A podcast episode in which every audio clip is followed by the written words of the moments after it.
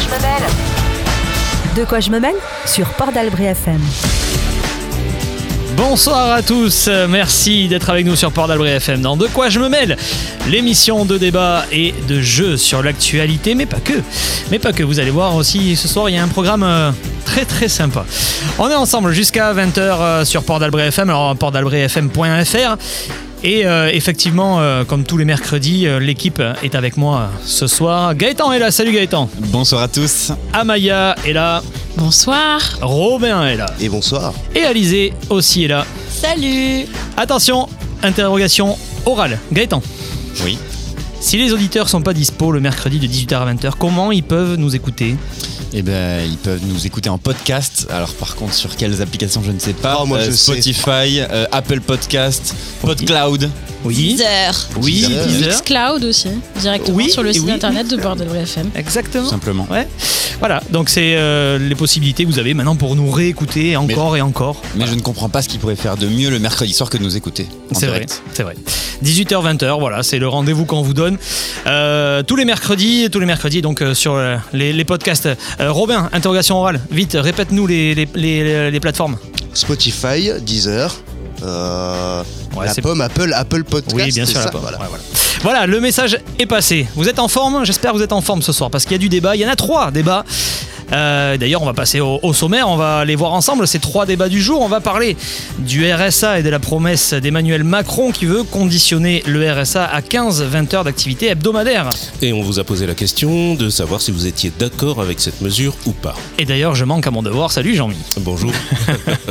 Le deuxième débat du soir, on va parler de Marlène Schiappa qui euh, fait la une du magazine Playboy pour, euh, comme elle le dit elle-même, défendre le droit des femmes. Vivement critiqué notamment par des membres du gouvernement, on vous a demandé si vous souteniez son action.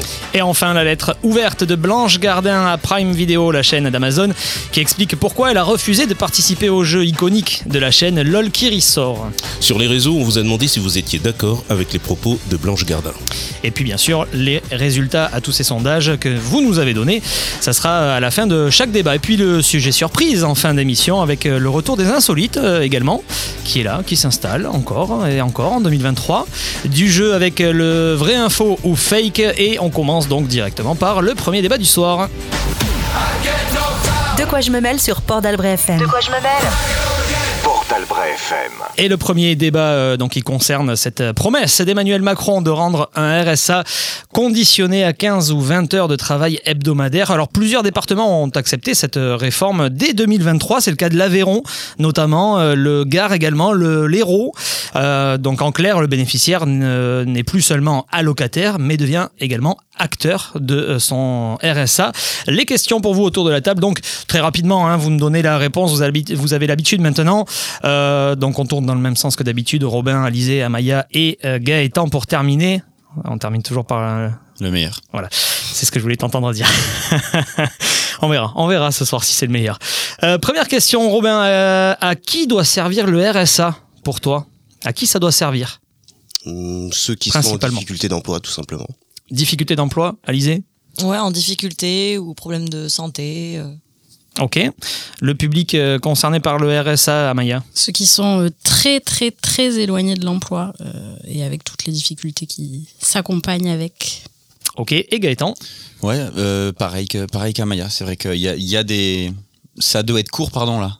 Oui, oui, mais Ouais. tu peux... C'était le meilleur normalement à la fin, mais Il y, il y a des aides pour les adultes handicapés. Il y a des. Il y a aussi le, le système de Pôle emploi aussi pour ceux qui viennent d'en sortir et qui sont censés y re-rentrer rapidement dans le, dans le, dans le, le monde de l'emploi. Donc oui, effectivement, pour ceux qui en sont éloignés et qu'il faut réussir à réintroduire. Voilà, on développera hein, bien sûr euh, chacun de ces points euh, dans, dans le débat. Deuxième question, 61% des bénéficiaires du RSA le perçoivent depuis deux ans ou plus. Est-ce que c'est un chiffre qui vous, qui vous étonne, qui vous scandalise, qui vous, euh, euh, qui vous étonne? Alors. Je suis ni étonné ni scandalisé en fait. Euh, je sais que pour certains, il y, y en a certains qui peuvent en abuser. Il y en a certains qui sont au RSA depuis plus de 7 ans. Euh, ils ont juste pas envie de trouver de l'emploi. Mais là, euh, Donc soix- 61% des bénéficiaires du RSA le perçoivent depuis deux ans ou plus. Toi, est-ce que ça 61% non, ça, c'est surtout ça me on choque pas. On ça tombe à choque pas. 42% au bout de 7 ans. Et Ouais, ça en vrai, ça me choque pas, mais euh, Hmm. non, ça me choque pas. Ok, Alizé.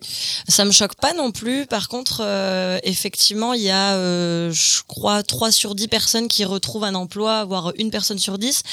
Et donc, euh, effectivement, le but, c'est quand même de les réintroduire dans le marché du travail. Donc, euh, Donc c'est plus ça toi qui te qui oui, t'inquiète ou qui t'étonne C'est pas choquant, c'est plus euh, inquiétant. Et je pense que c'est bien d'essayer de trouver des, des solutions.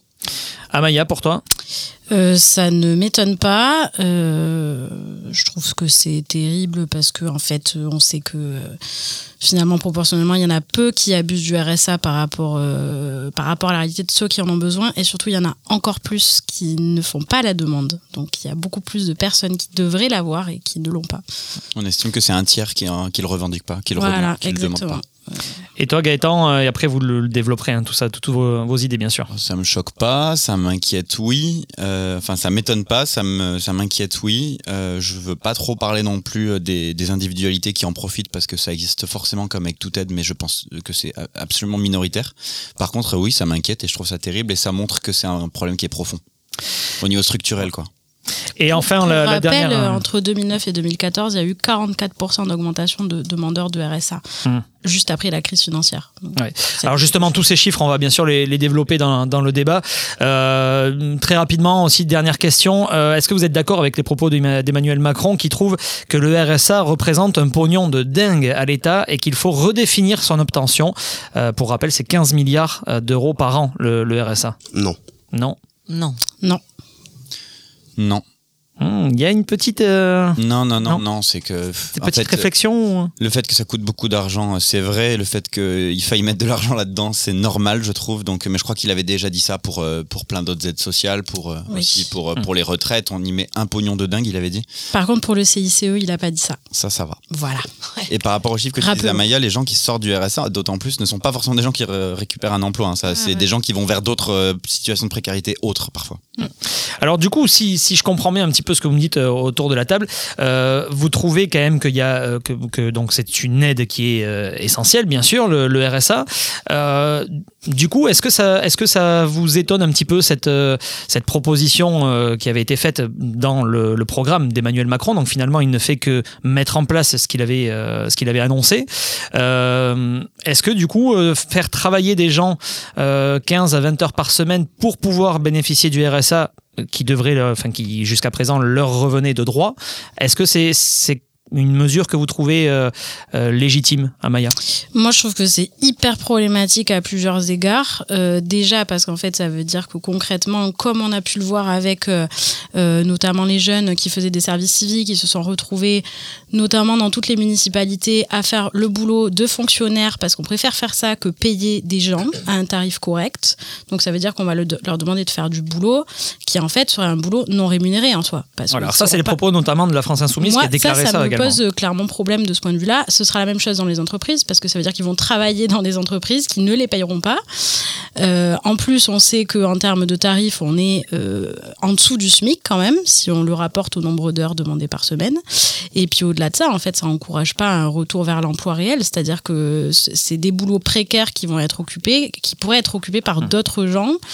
Euh, et puis en fait, ça pérennise absolument pas ces emplois- emplois-là. Donc pour moi, ça n'a. ça- Donc on va rappeler que c'est à peu près 600 euros le montant du RSA pour une personne seule, sans enfant. Après, et, et sans euh, les APL. et sans les APL. Voilà. Oui. Dès- Dès lors que t'en as, elles sont soustraites en fait. Voilà. D'autant plus que je pense que, au contraire, ça va même euh, les appauvrir entre guillemets parce qu'on sait que se rien que le fait de se déplacer pour aller travailler, tu utilises par exemple ton essence, ta voiture, etc. Je pense que c'est des gens qui gagnent, euh, c'est même pas 600 euros par mois parce que c'était Oui, revalorisé. c'est ça, 590. Voilà, je crois. euh, je pense qu'en plus de ça, leur demander de se déplacer puis s'organiser du coup pour même manger manger sur place par exemple euh, enfin c'est je veux dire on sait que ça va engendrer des frais supplémentaires donc euh, je pense que ça a peu d'intérêt d'obliger enfin Et puis qu'est-ce qu'on fait pour ceux qui peuvent pas se déplacer et qui donc refusent ou ce qui n'ont pas la plupart n'ont même pas le permis Eh par ouais. exemple donc c'est on va même pas pouvoir leur trouver des activités euh, Mais ces gens-là, c'est- c'est assez simple. Hein. Ils, vont, ils vont être radiés du RSA. Il faut quand même rappeler une chose, c'est que euh, Emmanuel Macron se vante d'avoir fait baisser le chômage. En fait, le chômage est devenu tellement euh, il y a tellement de petites virgules dans les droits chômage maintenant Mhm. qu'en fait les gens se font vite radier et ils se retrouvent au RSA. Ça c'est une vérité qu'il faut dire. Oui, c'est pareil. C'est pas parce qu'ils sortent du chômage qu'ils repartent dans le dans, dans le chemin du travail. Et puis il y a trois niveaux de chômage. Il y a A, B, C. Et en fait, on sait très bien qu'en gros, ils ont quand même fait un gros jeu de passe-passe pour baisser le, chômage en faisant passer des gens de la catégorie C à la, la catégorie B, etc. Euh, donc en fait, c'est le même principe. Enfin, là, c'est comme l'allongement des six mois. En fait, pour moi, c'est le même système de politique. Demander d'avoir fait six mois de travail pour avoir le droit au chômage et maintenant enlever 25% alors qu'on a cotisé pour, euh, c'est juste pour euh, faire en sorte de montrer qu'il a fait quelque chose pendant son quinquennat, quoi. Voilà. Mais en soi, ça déprécarise pas les gens. Qu'est-ce que vous pensez justement de, de la défense de, euh, de, de, de Renaissance du coup du parti euh, du parti d'Emmanuel Macron qui qui, qui disent ben, en fait c'est pour éviter aux gens de rester dans un RSA euh, pendant plusieurs années et de les de les inciter à, à retourner petit à petit retrouver une vie sociale une vie professionnelle vous en pensez quoi de cet argument là Moi, j'aime l'idée, par contre, euh, de mettre en place un réel accompagnement pour ces personnes-là, parce que je pense que la plupart, elles ont envie de travailler, elles ont envie de, se sentir utiles entre guillemets à la société. Je suis pas sûre qu'il y ait des gens qui apprécient de rester euh, euh, toute la journée chez eux à rien faire. Enfin, je pense qu'il y a des gens qui ont réellement envie et malheureusement qui se sentent pas à la hauteur ou leur CV on les regarde même pas. Mais en même temps, je pense qu'on devrait réinvestir du personnel. Enfin, comment dire, réinvestir en fait de l'argent pour euh, faire venir bah, des formateurs, leur proposer des, des cours, euh, euh, les aider, les, les former réellement à refaire leur CV.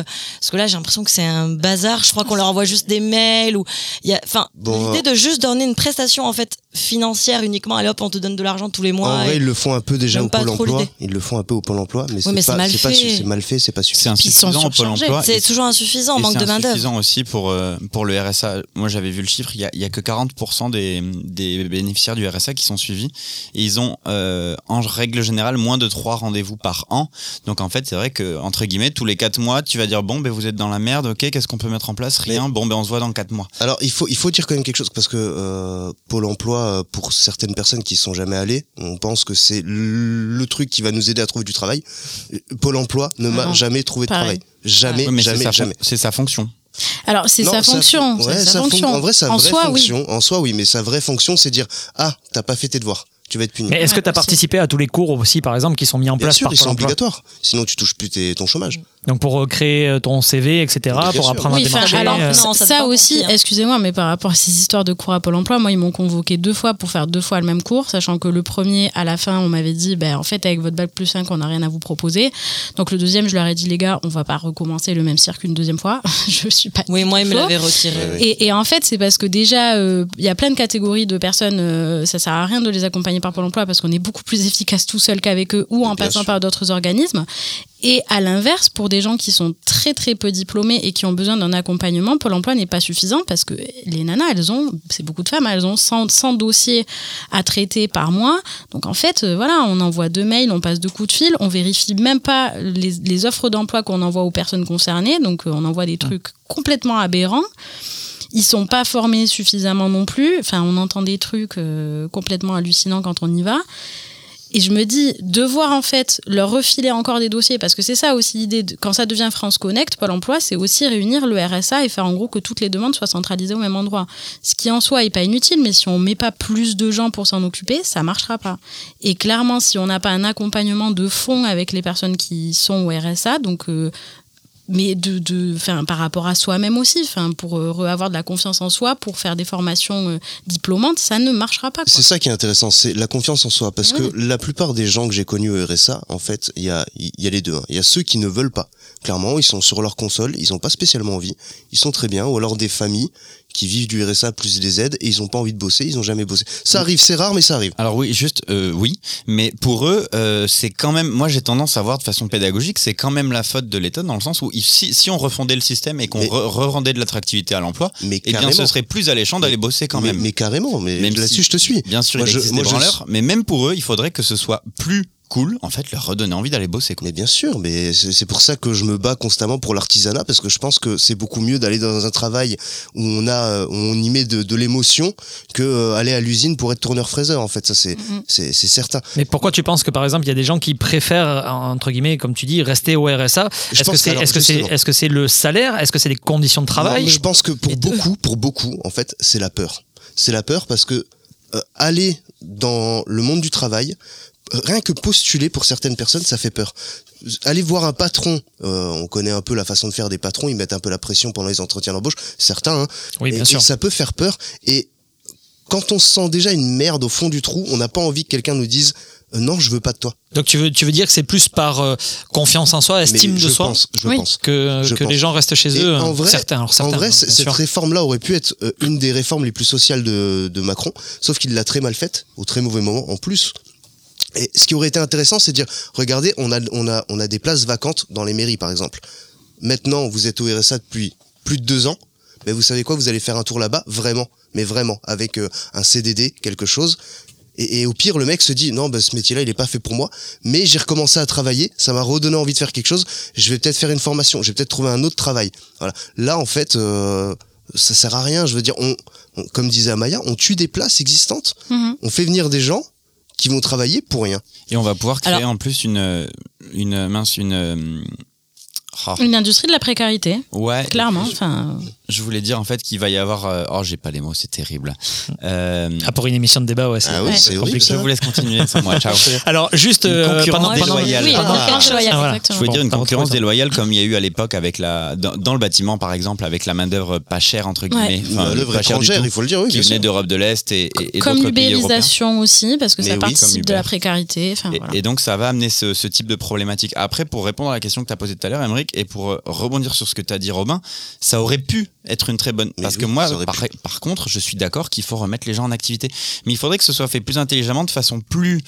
euh, plus individualisée et pourquoi pas proposer aussi le monde de le monde de l'associatif. Mais oui, en fait juste faire sortir les gens de chez eux pour si possible quelque chose qui leur plaît quoi. bien sûr. Alors juste après, je, je donnerai la, la parole à Lisée qui, euh, qui demande depuis tout à l'heure, mais le, euh, Gaëtan, euh, quand tu dis ça, est-ce que c'est plus les, les remettre dans un circuit professionnel pour, euh, pour, euh, pour une productivité par exemple nationale ou même mm, personnelle, ou est-ce que c'est euh, c'est plus euh, socialement parlant en les réinsérant aussi socialement? C'est Bah, c'est carrément les deux. essentiel, hein. C'est-à-dire qu'on est quand même dans une société où il faut qu'il y ait euh, une, masse de personnes qui travaillent parce que sinon ça marche pas. On n'est pas des bisounours tout le temps, hein, Robin, n'est-ce pas? Donc oui, il faut que les gens travaillent globalement, euh, que tout le monde n'y soit pas apte. Ben, c'est comme ça. Il faut l'accepter et faire autrement. Mais oui, aussi dans le monde de- social. Et je pense que l'un va avec l'autre en fait. Le fait de sortir chez soi, euh, de s'habiller, d'aller dehors, de rencontrer du monde, et ben ça va, ça redonne envie. Et tu peux euh, finir sur un CDD puis un- potentiellement un CDI plus tard en rentrant dans le monde de l'associatif, en rencontrant du monde, en voyant des gens passionnés par ce qu'ils font et en se disant ben, pourquoi pas ça. Ouais. Tu peux même trouver des nouvelles choses en fait dans l'associatif. Alors Alizé, ouais, tu voulais, euh, Euh, ajouter quelque chose? Je pense que le vrai problème aussi, en, et c'est en France surtout, je pense que le travail est pas assez valorisé. Et je peux comprendre aussi, ça fait partie des raisons aussi pour lesquelles certaines personnes préfèrent aussi ne pas travailler, ne pas se lever le matin parce que, euh, enfin, pour aller travailler parce que c'est des fois plus confortable de toucher certaines aides que d'aller travailler. Et c'est triste et pour moi, c'est un peu le problème qu'il y a en France. Aujourd'hui, quand tu touches un SMIC, tu, tu survis clairement et tu, tu, comment dire, on te supprime toutes tes aides, la CAF, le truc, machin. Donc du coup, tu te retrouves, euh, ben, tu vas bosser tous les matins, mais finalement, tu, tu te retrouves autant galérien que la personne qui touche ses aides. Et la plupart, c'est vrai. Faut la plupart des gens qui qui travaillent pas. Moi, quand je leur pose la question, ils me disent souvent, ben, Lisez, euh, je vais gagner moins si je vais travailler, quoi. Après, il y a, alors il y a. Alors ça il c'est plutôt problème- sur le chômage Il quand même, parce faudrait- que le mais RSA moi avec ouais. 600 euros par Alors, mois euh, Pas le RSA, mais je pense c'est que le problème y est aussi, c'est qu'il faudrait revaloriser le travail, revoir les salaires. Absolument, pour que les gens aient aussi envie d'aller travailler, de se dire bah ouais c'est aussi un peu une sorte de, de carotte derrière et je vais être plus confortable. Ouais, mais enfin pour moi ça c'est vraiment un truc valable pour euh, la question du SMIC et la question de Pôle Emploi, mais dans le cadre du RSA on, y- on est aussi face à des gens qui dans la plupart des cas, manque de capital culturel, de capital social. Et en fait, aussi. enfin, enfin, c'est aussi la question des savoir-être, etc. On- quand on dit que c'est des gens qui sont très éloignés de l'emploi, c'est aussi souvent des gens qui sont très éloignés de la formation. Donc des gens qui ont arrêté Alors, avant 16 ans. enfin. Alors, justement, le, le ministère des Solidarités a bien précisé que les, euh, les heures demandées euh, en contrepartie de, du, RSA, euh, ça pouvait, euh, ça pouvait concerner une immersion en entreprise, une démarche sociale accompagnée, la participation à des ateliers collectifs, des engagements dans une activité citoyenne, donc par exemple une association, un appui à la création d'entreprises ou euh, l'implication dans un chantier d'insertion. On voit quand même que, euh, mine de rien, il y a quand même beaucoup de, comment dire de démarches plutôt sociales plus que professionnelles non sur euh, sur ces moi, j'aimerais que les gens, j'aimerais qu'on les pousse limite plus vers le social dans les assos, parce que tu peux découvrir des nouveaux métiers dans les assos en vrai. Tu peux découvrir plein de choses. Et je pense vraiment plutôt que prendre des emplois là où on en a besoin, ça serait les pousser vers l'associatif. après le travail de toute façon ça c'est aussi euh, très connu mais le travail c'est aussi euh, la possibilité de se faire une vie sociale aussi euh, Et bien sûr. Voilà, quand, quand on va au travail et qu'on a des. Alors, bien sûr, je parle pas des boulots un petit peu euh, où on est chez soi et on fait du télétravail, on est tout seul. Voilà. Mais, euh, mais la plupart des métiers où euh, on, on va au travail et qu'on a des collègues, euh, ça, ça fait aussi des, des connaissances. D'ailleurs, euh, il y a un sondage qui était tombé sur ça, c'est que la, la plupart des, euh, la plupart des, de, de- des amis qu'on a ou en tout cas de, de l'entourage qu'on a, euh, c'est très souvent lié à euh, une vie professionnelle, soit des anciens collègues, soit des collègues actuels. Voilà. Enfin, c'est voilà, tout est tout est un Oui, oui. petit peu je, lié. je travaille tout seul dans un cabinet avec un squelette, super. Oui, mais sauf que- sauf Non, mais tu vois, mine de rien, on s'est fait des rencontrés. études et tu t'es fait des potes pendant les études. Non, là, par exemple, nous, on s'est rencontrés professionnellement. Oui, c'est- voilà, on c'est- s'est rencontrés professionnellement En tout quand cas, on le était fait étudiant. d'essayer de trouver une solution et de pas uniquement euh, verser une prestation financière à ces catégories de personnes, je trouve ça bien. Le but, c'est pas non plus de. Je suis pas sûre que ça soit de les stigmatiser, de, de proposer un accompagnement. Par contre, de le faire de cette façon-là, comme il propose euh, Hmm. Macron, c'est. Alors, je- oui, vas-y, vas-y. Gaëtan. Après, je vous Je poserai une suis question. complètement d'accord. La seule peur que j'ai, c'est que ce soit le piège de l'assurance chômage. C'est que au lieu, euh, c'est que la finalité et l'objectif final, ce soit pas de remettre les gens dans l'emploi, Voilà. mais de pouvoir en radier certains Mais Alors, euh, de leurs droits. Alors, en ça. fait, par contre, dans l'idée, oui, bien sûr, moi, je veux, je veux qu'on motive les gens et pourquoi pas même, moi, je, je le dis toujours, je suis pas contre une certaine forme d'autorité. Pourquoi pas les encourager fort, c'est-à-dire les forcer à retourner vers l'activité tant que c'est bienveillant. Là, tant on que a c'est de la bienveillant place, et que c'est pour allez-y. Et que c'est pour eux, exactement. Alors, c'est c'est la question que d'ailleurs je vais vous poser et vous allez me répondre euh, chacun votre tour. Euh, est-ce que vous pensez, au fond de vous, très sincèrement, très honnêtement, à cœur ouvert, est-ce que vous pensez que cette mesure, elle a été mise en place pour faire des économies, euh, à les- enfin, euh, pour que l'État fasse des économies, pardon, ou est-ce que c'est fait pour euh, vraiment euh, se dire, bon, ben, on, on fait quelque chose socialement parlant pour les gens et on les incite à retourner dans, le, dans le- la vie professionnelle et la vie sociale? Vous en pensez quoi, vous, euh, intérieurement? Aucun des deux. Alors, Alors, euh, tu penses que c'est pourquoi il- Macron n'est pas quelqu'un de social, sinon ça se serait. Je veux dire, avec toutes les réformes qu'il nous fait en ce moment, c'est pas. Et euh, constamment nous dire que c'est pour gagner du pognon, on le sait. S'il voulait vraiment gagner du pognon, il y a moyen d'en prendre ailleurs. Et il le veut pas. Donc, Voilà, la Oui, réforme non, des retraites, c'est une réforme sociale du coup, puisqu'il te fait travailler plus longtemps, donc c'est pour avoir une vie sociale c'est plus pour avoir une vie sociale plus longue, bien plus sûr. longue. ouais, Le ouais. travail, Le c'est la santé. hein. santé. Oh, c'est incroyable. Oh, magnifique, les deux sont il y en a d'autres qui avaient mis d'autres petites pancartes aussi au-dessus des camps de concentration sur le travail. C'était très sympa. Oh, oh, ça y est. Voilà.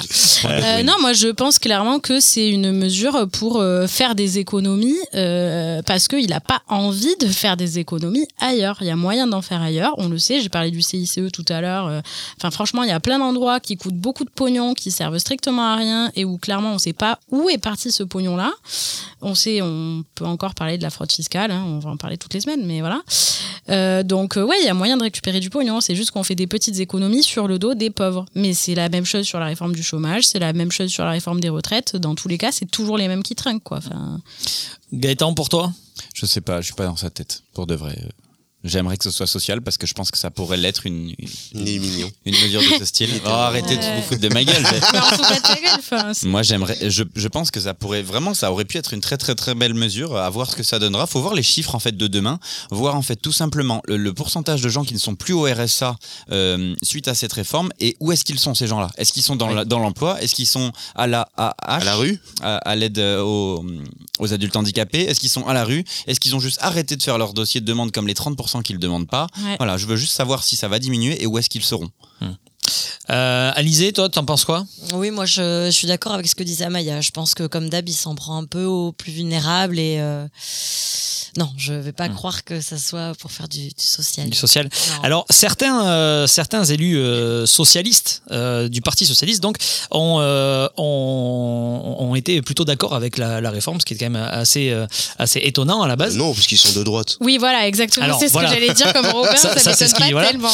Mais euh, ce qu'il faut, voilà, ce qu'il faut rappeler, c'est que le RSA est venu euh, remplacer euh, le RMI qui avait été mis en place euh, à la demande de François Mitterrand par euh, Michel Rocard. Donc c'est une mesure socialiste à la base qui là maintenant est défendue euh, différemment par euh, les socialistes d'aujourd'hui. Donc c'est quand même assez euh, assez marrant. Alors la France insoumise, elle, par contre, il n'y a, pas d'hésitation possible. C'est clairement une mesure pour faire des économies de bon, ce qui est de bonne guerre, hein, m'étonnes, bien sûr. ils, ils aimeraient Voilà. qu'on arrête de euh, bosser tous et qu'on gagne quand même du pognon. Donc Robin Ah, et Amaya souhaitent le à bonjour à notre mère Pierre Frostein, notre mère de droite.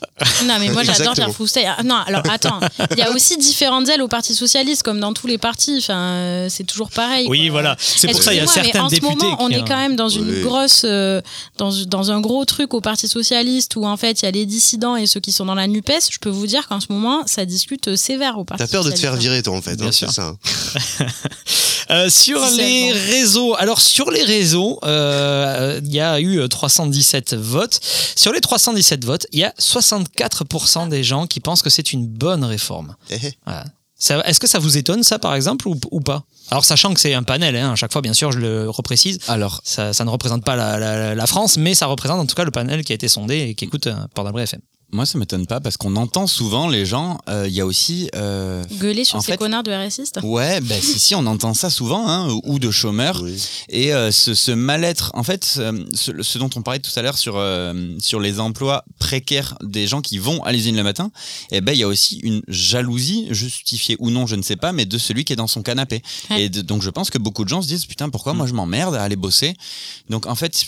Ce serait bon juste pour tout le monde et ça, ça permettrait de- d'arrêter de, liguer les, en- les gens les uns contre Après, il peut, les y autres. avoir, il peut y avoir une méconnaissance aussi de la situation des gens qui sont RSA parce que Oui, celui en qui est au SMIC. Non, et, et qui dit voilà, je, Ah non, mais moi j'envierais j'envie jamais quelqu'un, jamais quelqu'un qui est à 600 ça. euros. C'est évident, mais les gens font pas tous euh, non plus l'effort. Et la question à chaud, on pourrait se dire bah ouais, faudrait bien qu'ils bossent quand même de temps en Et, temps. et ajoutons à ça que, euh, Je le pense selon le sondage, il faudrait qu'on sache quel est l'âge des gens, parce qu'on sait que les personnes euh, qui sont déjà à la retraite ont tendance à penser que nous, ceux qui ne sommes pas à la retraite, on travaille pas assez, qu'on est des assistés et qu'on utilise trop le chômage. Donc en fait, euh, si on sait pas qui a participé au sondage et qu'on sait pas quels âges ils ont, on peut pas vraiment savoir euh, T'es quelle en est la train de raison dire que les ça. 68 arts sont des cons, c'est ça que t'es en train de dire? Ah, Pas forcément les 68 attention, ans, mais en hein. tout cas, il y a un Attention, virage effectivement. euh, Alors après, euh, après voilà, sur les, c'est sur Instagram notamment, Oui, Instagram, Facebook, euh, que, que- que les gens ont voté. Donc théoriquement, on est plus sur euh, allez, euh, une moyenne d'âge à 40 ans, euh, je pense, quelque chose comme ça, quoi. Euh, Peut-être un petit peu plus, peut-être un petit peu moins. La Et je pense pas qu'on soit à 65 ou 70 ans. euh, voilà. Euh, bon, voilà, pour ce premier sujet, on va, on va parler de, de- du deuxième sujet. euh, donc, ça concernera Marlène Schiappa à la une de Playboy. Il y aura aussi le vrai info ou fake, un petit jeu histoire de, de ramener un petit peu de, de, de- de bonne humeur et de joie. Quoique, en fait, non. hein. C'est plutôt les jeux qui vous, euh, j'ai l'impression, qui vous rendent agressif. Ouais, hein? Oui, Ah. on sort de là, on se déteste, quoi. Ouais, c'est ça, ouais. ouais, ouais. Alors que Moi, en les débats, ça arrivant vous déjà. Ouais. Là, vous étiez plutôt finalement d'accord, donc au final, bon, voilà, on démarre tranquillement cette émission et voilà, petit à petit, on va monter crescendo. J'ai hâte de voir ce que vous allez euh, me dire sur le, le débat euh, 3 qui sera en fin d'émission, aux alentours de 19h20, sur euh, la lettre à- de Blanche Gardin. Voilà, ça, c'est un sujet qui va être très, très intéressant. Celui de Marlène Chapa aussi, bien sûr. Mais on va jouer après Imagine Dragons sur Port d'Albret FM.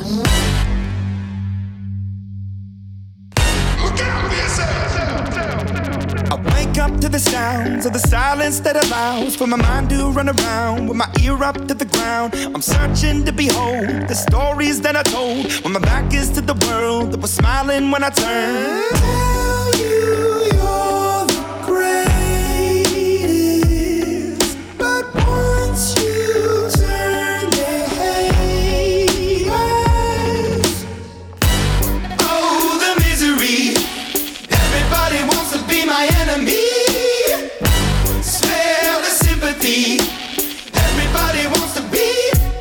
enemy.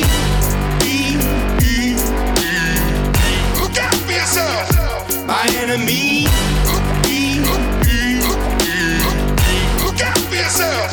But I'm ready. Your words up on the wall as you're praying for my phone, and the laughter in the halls, and the names that I've been called. I stack it in my mind, and I'm waiting for the time when I show you what it's like to be worse fit in the mind. Tell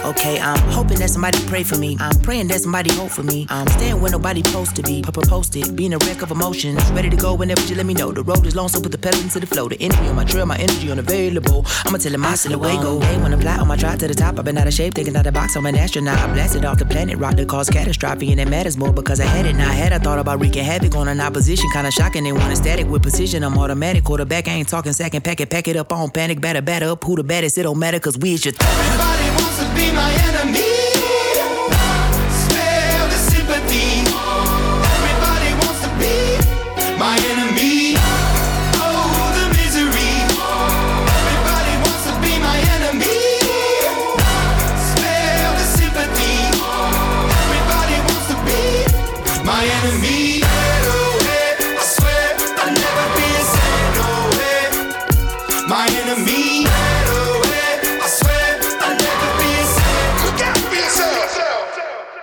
Les, meilleurs, les meilleurs tout simplement. Imagine Dragons sur Port d'Albret FM. Toute la semaine, Port d'Albret FM vous emmène en balade dans votre région avec Chantal.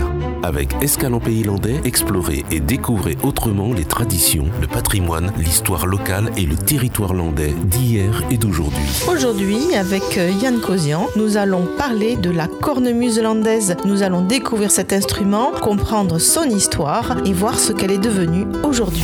Escale en Pays Landais, du lundi au vendredi à 9h05, exclusivement sur Port d'Albret FM. Retrouvez-nous aussi en podcast sur toutes les plateformes.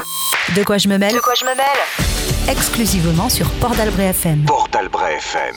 Et le vrai euh, info ou fake. Le premier jeu que nous allons faire ce soir ensemble. Vous aussi, vous pouvez jouer avec nous, bien sûr, vous qui nous écoutez. Euh, le jeu est très simple. Je vous donne des infos qui euh, sont passées dans les actualités. Alors, qui sont passées euh, soit euh, dans les journaux, soit sur les réseaux, soit à la télé. Voilà, peu importe, ça, je vais vous le dire. Je vais vous dire, euh, je vais tout vous raconter. Il va falloir me dire si c'est une vraie info ou si c'est un fake et donc qui a été démenti euh, par l'AFP qui a d'ailleurs pour ceux qui l'ignorent qui a un- une petite rubrique. Vous allez sur le site de l'AFP il y a une rubrique factuelle et euh, où il euh, débunk comme on dit tous les toutes les fake news qui traînent un petit peu partout. Euh, donc je vous donne une première info et vous allez me dire chacun votre tour si vous pensez que c'est vrai ou pas. Première info, ça se passe en Allemagne. Après des incendies dans plusieurs dépôts de bus allemands, la société de transport de Munich avait retiré 8 bus électriques de la circulation de manière temporaire. Pour tenter de justifier leur geste, les manifestants euh, ayant mis le feu aux véhicules ont partagé des textes de loi affirmant que les, véhic- les véhicules électriques étaient interdits au centre de Munich et des textes qui ont été largement repartagés, notamment par la première chaîne d'infos allemande. Est-ce que c'est une vraie info ou est-ce que c'est une fausse info? Donc, ces textes de loi qui affirment que les véhicules électriques sont interdits dans le centre de Munich. Ouais, moi je dis que c'est une vraie info. Vraie info? Alizé? Euh, tu, tu- tu peux y aller, t'inquiète pas, il n'y a rien à gagner hein, ce soir. hein. J'ai envie de dire vrai. T'as envie de dire vrai aussi? Ok. Alors on va voir. hein, Moi, je n'ai pas compris le rapport avec les dépôts de bus euh, qui crament. euh, voilà, donc C'est des gens qui ont mis le feu au véhicule Voilà, parce que c'est interdit. Voilà. je, je me dis que ça peut être. euh, ça- je- à mon avis, c'est faux. C'est faux Et- mais ça a été relayé quand même, ce qui est du coup extrêmement triste. et, et donc ça a été diffusé, l'info a été, euh, a été relayée par la première chaîne d'info allemande. Voilà, je vous donne... euh, Non, si c'est vrai, on arrête de se moquer d'Hidalgo hein, euh, et de ses trottinettes parce que c'est quand même incroyable de faire circuler des véhicules électriques alors qu'il y a encore une interdiction. Euh, je pense que c'est vrai qu'ils ont oublié de mettre à jour les textes et ce serait très drôle. Après, encore une fois, si la première chaîne d'info allemande, c'est le l'équivalent de CNews, on peut se poser des questions sur. euh, Alors C'est ça, dur ça, l'info ne le dit C'est pas. dur mais- avec nos, nos médias français. oui. Euh, eh ben, c'est une fausse info, c'est Ah. faux. Euh, et d'ailleurs, le ministère des Transports de Munich a de nouveau confirmé qu'il n'y avait pas de danger à ce que des véhicules électriques circulent dans Munich, hein, parce que les- sur les textes de loi, il stipulait que euh, c'était trop dangereux pour euh, le centre-ville de Munich, et donc c'est pour ça que ça avait été interdit. Donc le ministre des Transports a euh, réitéré ça, et, euh, et aussi l'intention commune avec l'Europe sur le passage aux véhicules électriques d'ici 2030. Donc, euh, donc forcément, Oh, je suis déçu, je pensais que c'était une loi datant de la Deuxième Guerre, un truc. euh. ouais. À l'époque où il n'y avait pas de bus électrique, tu veux dire? Eh ben, si, vous êtes déjà de l'électrique, figure-toi. Euh, deuxième info que je vous donne, euh, samedi, alors on reste en Allemagne, samedi, euh, samedi euh, dernier, l'Allemagne a débranché ses trois derniers réacteurs pour une sortie définitive du nucléaire, comme annoncé par Angela Merkel en 2011. Donc ça y est, aujourd'hui, l'Allemagne n'a plus aucune centrale nucléaire. Est-ce que c'est vrai ou est-ce que c'est faux? C'est vrai. Alizé? Je dirais vrai aussi. Ok, Il me semble que j'ai entendu passer l'info, donc oui. ok. Alors c'est justement, hein, vous avez entendu passer l'info, ça c'est sûr, parce que ça a été, re- Ouais. ça a été relayé. Est-ce que c'est vrai ou pas? Mais je dirais vrai aussi. Et vive le charbon. Voilà, c'est ce que j'allais dire également. Euh, eh bien, effectivement, c'est une vraie info. Et donc, cependant, comme euh, l'a dit très justement Gaëtan, ils ont réouvert des, des usines à charbon. Oui. Voilà. Parce Et- que ça pollue tellement moins. Ben, c'est ça. Comme nous. C'est plus propre le charbon. ouais. C'est Et- naturel. Et, d'ailleurs, la France commence à racheter euh, de l'électricité qui, qui est Et fournie. c'est faux. Voilà, qui... Et c'est faux? Et c'est faux. Alors, de quoi? L'urgence euh, en termes de, d'environnement, c'est le carbone. Ouais. Le nucléaire ne rejette pas de carbone. Ah, mais on le disait de façon tout Ah à oui, fait oui, non, ironique. non, hein, c'était- Jean-Mi. Ah, Ah oui, alors pardon, riez, c'est c'était quelque complètement chose. ironique. Ah, ouais, non, Je pensais que le cynisme était clair dans, dans mes paroles Ouais, et vous savez que je suis un grand fan de Jean-Marc. Jancovici et je vous ai conseillé sa BD il y a trois semaines, Effectivement. Un monde sans fin. Et oui, effectivement, le nucléaire est Ah oui, oui. au moins de ce côté-là euh, tout à fait propre. Après, on peut parler de plein d'autres choses et je- ça se trouve, on en débattra un de ces jours. Oui, oui, oui, sur le nucléaire, c'est un sujet qui est, qui est très intéressant, effectivement.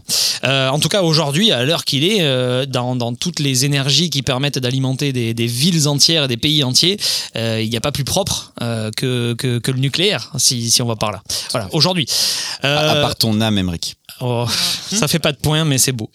Euh, troisième info, la France est interdite d'exportation de céréales à partir d'hier, à partir de mardi 25 avril. La France n'a plus le droit d'exporter des céréales. La alors tout simplement pourquoi? Parce que la phosphine, qui est un insecticide qui sert à éliminer les insectes dans les produits céréaliers, va être interdite en France, sauf qu'elle est obligatoire pour débarquer la marchandise des bateaux dans des pays qui sont clients de la France, comme l'Afrique du Sud euh, par exemple, et donc qui vont tourner le dos à la France et acheter ailleurs. Est-ce que c'est une vraie info ou pas? Moi, je dis que c'est une fausse info. Fausse info, Alizé. Fausse aussi. Ok. Et Oui, moi, moi aussi, parce que je vois pas pourquoi ils interdiraient ça. Ils ont pas interdit tout le reste, donc. euh, Gaëtan Ouais, il y a eu pas mal d'infos qui ont tourné là-dessus, hein, sur euh, des pesticides autorisés, euh, interdits. Je pense que c'est faux. On, on serait prêt à se plier en quatre pour euh, pouvoir continuer à commercer, donc je pense que non. Non, et surtout là, en plus, il y a un gros problème avec euh, les céréales. Il y a une petite bactérie qui bouffe toutes les céréales un peu partout dans le monde. Et Pour l'instant, la France n'est pas touchée, donc on a plutôt intérêt à... À continuer à exporter, être compétitif. Moi, je pense que c'est faux, ouais. Eh bien, écoutez, c'est un strike pour euh, les quatre chroniqueurs puisque c'est une vraie info. C'est une vraie info. Ouais. Mais à partir d'hier, là-dessus, ouais. Ouais, à partir d'hier, euh, donc ça a été confirmé par l'AFP. À partir d'hier, euh, la France a décidé d'interdire la phosphine, donc qui est un, qui est donc ce- cet insecticide. Le problème, voilà, c'est que beaucoup de pays sont venus toquer aux portes de la France en disant ouais, mais chez nous c'est obligatoire parce que si vous voulez débarquer votre marchandise, notamment donc en Afrique du Sud, il faut utiliser ce produit-là pour éviter qu'il y ait des insectes à l'intérieur. Et le problème, c'est que ben, ces pays-là, ils tournent le dos à la France et ils partent vers d'autres. C'est pas euh, grave, on le c'est gardera pour nous. Il y a juste quelques Ah pays où on peut plus exporter. Oui, voilà. Ah, alors voilà. j'avais pas compris. On ne peut plus exporter nos céréales tout court. Alors par contre, oui, ce qui est vrai, c'est que ça concerne une très grande majorité De pays euh, qui sont clients de la France, et donc ça va poser un énorme problème parce que ben, bah, ils reviendront Eh ben- chez nous de toute façon, puisqu'en Ukraine, il n'y a plus rien. Ouais, j'allais te dire de toute façon, il faut qu'on, je pense qu'il faut qu'on s'inscrive dans une démarche de de circuit euh, fermé, Ouais. euh, pas total. Je suis pas contre euh, totalement la mondialisation, mais il va falloir qu'on retrouve une certaine souverain- souveraineté sur certaines euh, sur certains secteurs. Oui, comme tu le dirais, Robin, mais je suis d'accord complètement. Et, et si ça peut être sur l'alimentaire, ben moi je suis chaud. hein. Et puis si ça peut permettre aux agriculteurs d'arrêter de faire du monoproduit qui sert à l'exportation et de plutôt se diversifier pour nous nourrir nous-mêmes, pourquoi pas Et comme ce fut le cas avec, par exemple, l'électricité, où avant, euh, la France s'autosuffisait en Oui, électricité. Et Ouais. maintenant, on est obligé de, voilà, de se fournir ailleurs. Euh, dernière info, de la dernière pour le moment, Amaya est en tête avec deux points. Le- la dernière info, une pluie de vers a été filmée, alors de vers, euh, des vers euh, VERS, hein, les vers, euh, le Oui. petit insecte, hein, euh, a été filmée dans les rues de Pékin. C'est d'abord le site india.com euh, qui euh, et le compte, pardon, et le compte officiel du Rio Times euh, qui a publié l'info. Et donc une pluie de vers s'est abattue sur Pékin avec une photo où on voit des invertébrés gisant sur des milliers de voitures garées dans les rues de la capitale chinoise. Puis le New York Post a repartagé l'info et en France, LCI euh, et Paris Match ont relayé également cette information en disant qu'il y avait eu une pluie de verre qui s'était abattue euh, dans, les, dans les rues de Pékin. Euh, Est-ce que c'est une vraie info ou une fausse info, Robin J'ai envie de dire que c'est faux. Ok, fausse info. Euh, Alizé? Oui, c'est faux. Ok, Amaya? Euh, honnêtement, j'en sais rien, mais il paraît qu'il faut faire un choix, donc je dirais que c'est une fausse info. Et Gaëtan Je dirais que c'est vrai. Il y a eu des délires en Australie en plus récemment là, des invasions de moustiques. Je sais pas si vous avez vu ça, mais Ouais. des nuages entiers. Oui, mais les moustiques, ça vole.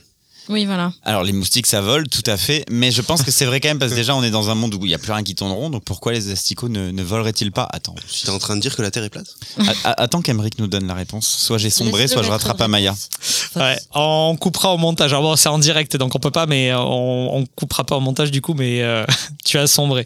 Euh, Ça me fait énormément rire. Ouais, parce que du coup, l'AFP, l'AFP a contacté des riverains et des employés du lieu où la photo aurait été prise.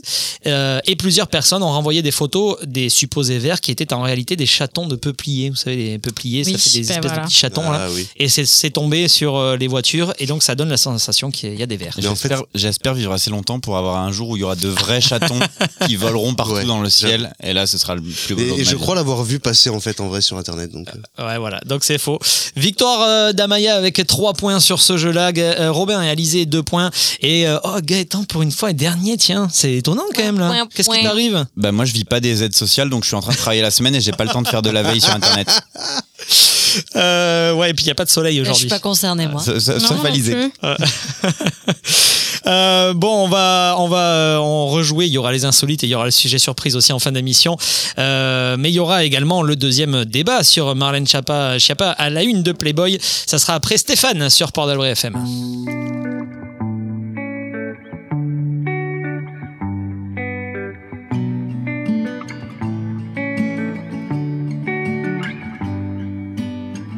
Tu m'as dit avec assurance, c'était ta dernière chance. J'ai pensé aux aspects pratiques, les vacances à Dubrovnik. De jour et de nuit, j'avais toujours pas saisi. On peut pas me quitter, donc ça veut pas rentrer.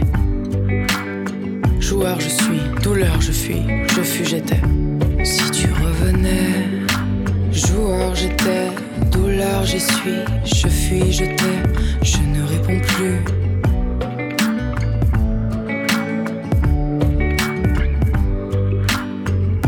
Tu as repris, petit placard est devenu grand. La chambre et le quartier, je fuis, je m'oublie dans le petit écran. J'ai une boule au ventre à chaque fois que je rentre par l'arrière de la maison. Se souvient-elle de ton nom? C'est qu'après la fin que j'ai ouvert ma carte. Faut-il ce genre de destin pour qu'on se regarde? C'est qu'après la fin que j'ai ouvert ma garde. Faut-il ce genre de destin pour qu'on se regarde? Joueur, je suis, oh douleur, je suis, je fus, j'étais. Et si tu revenais, joueur, j'étais, douleur, j'y suis, je fuis, je t'ai, oh, je ne réponds plus.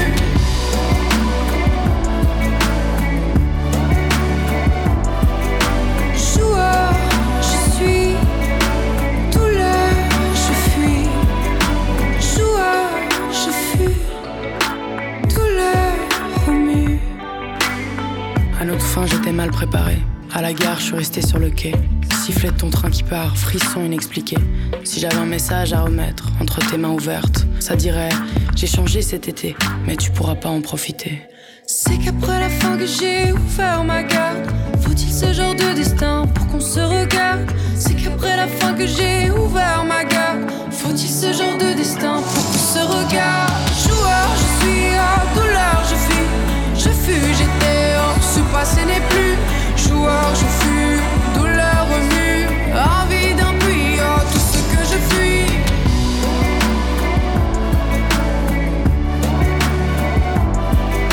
Joua, je suis.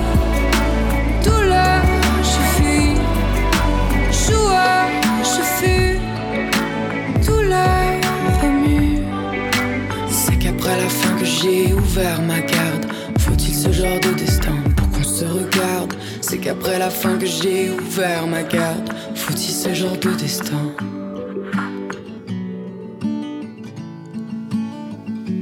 Stéphane sur Port d'Albret FM. Port d'Albret FM, la radio de Vieux Bocaux, vous emmène à la découverte de votre ville et de son histoire. Colette vous prend par la main et arpente les rues de Vieux Boucau en vous racontant l'historique et les petites anecdotes de ces lieux chargés d'histoire.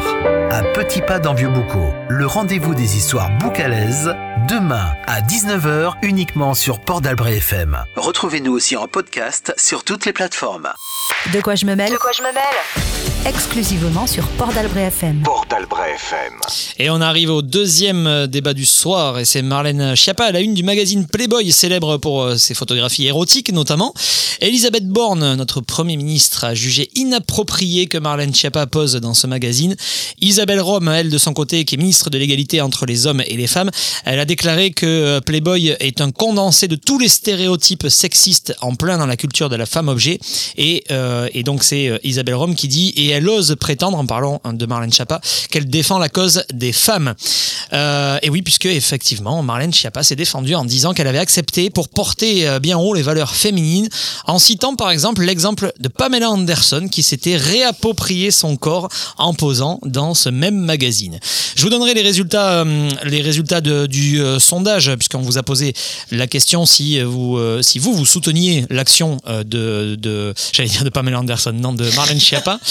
Euh, la ressemblance est troublante. hein. Elle est frappante. ouais. de, de Marlène Schiappa.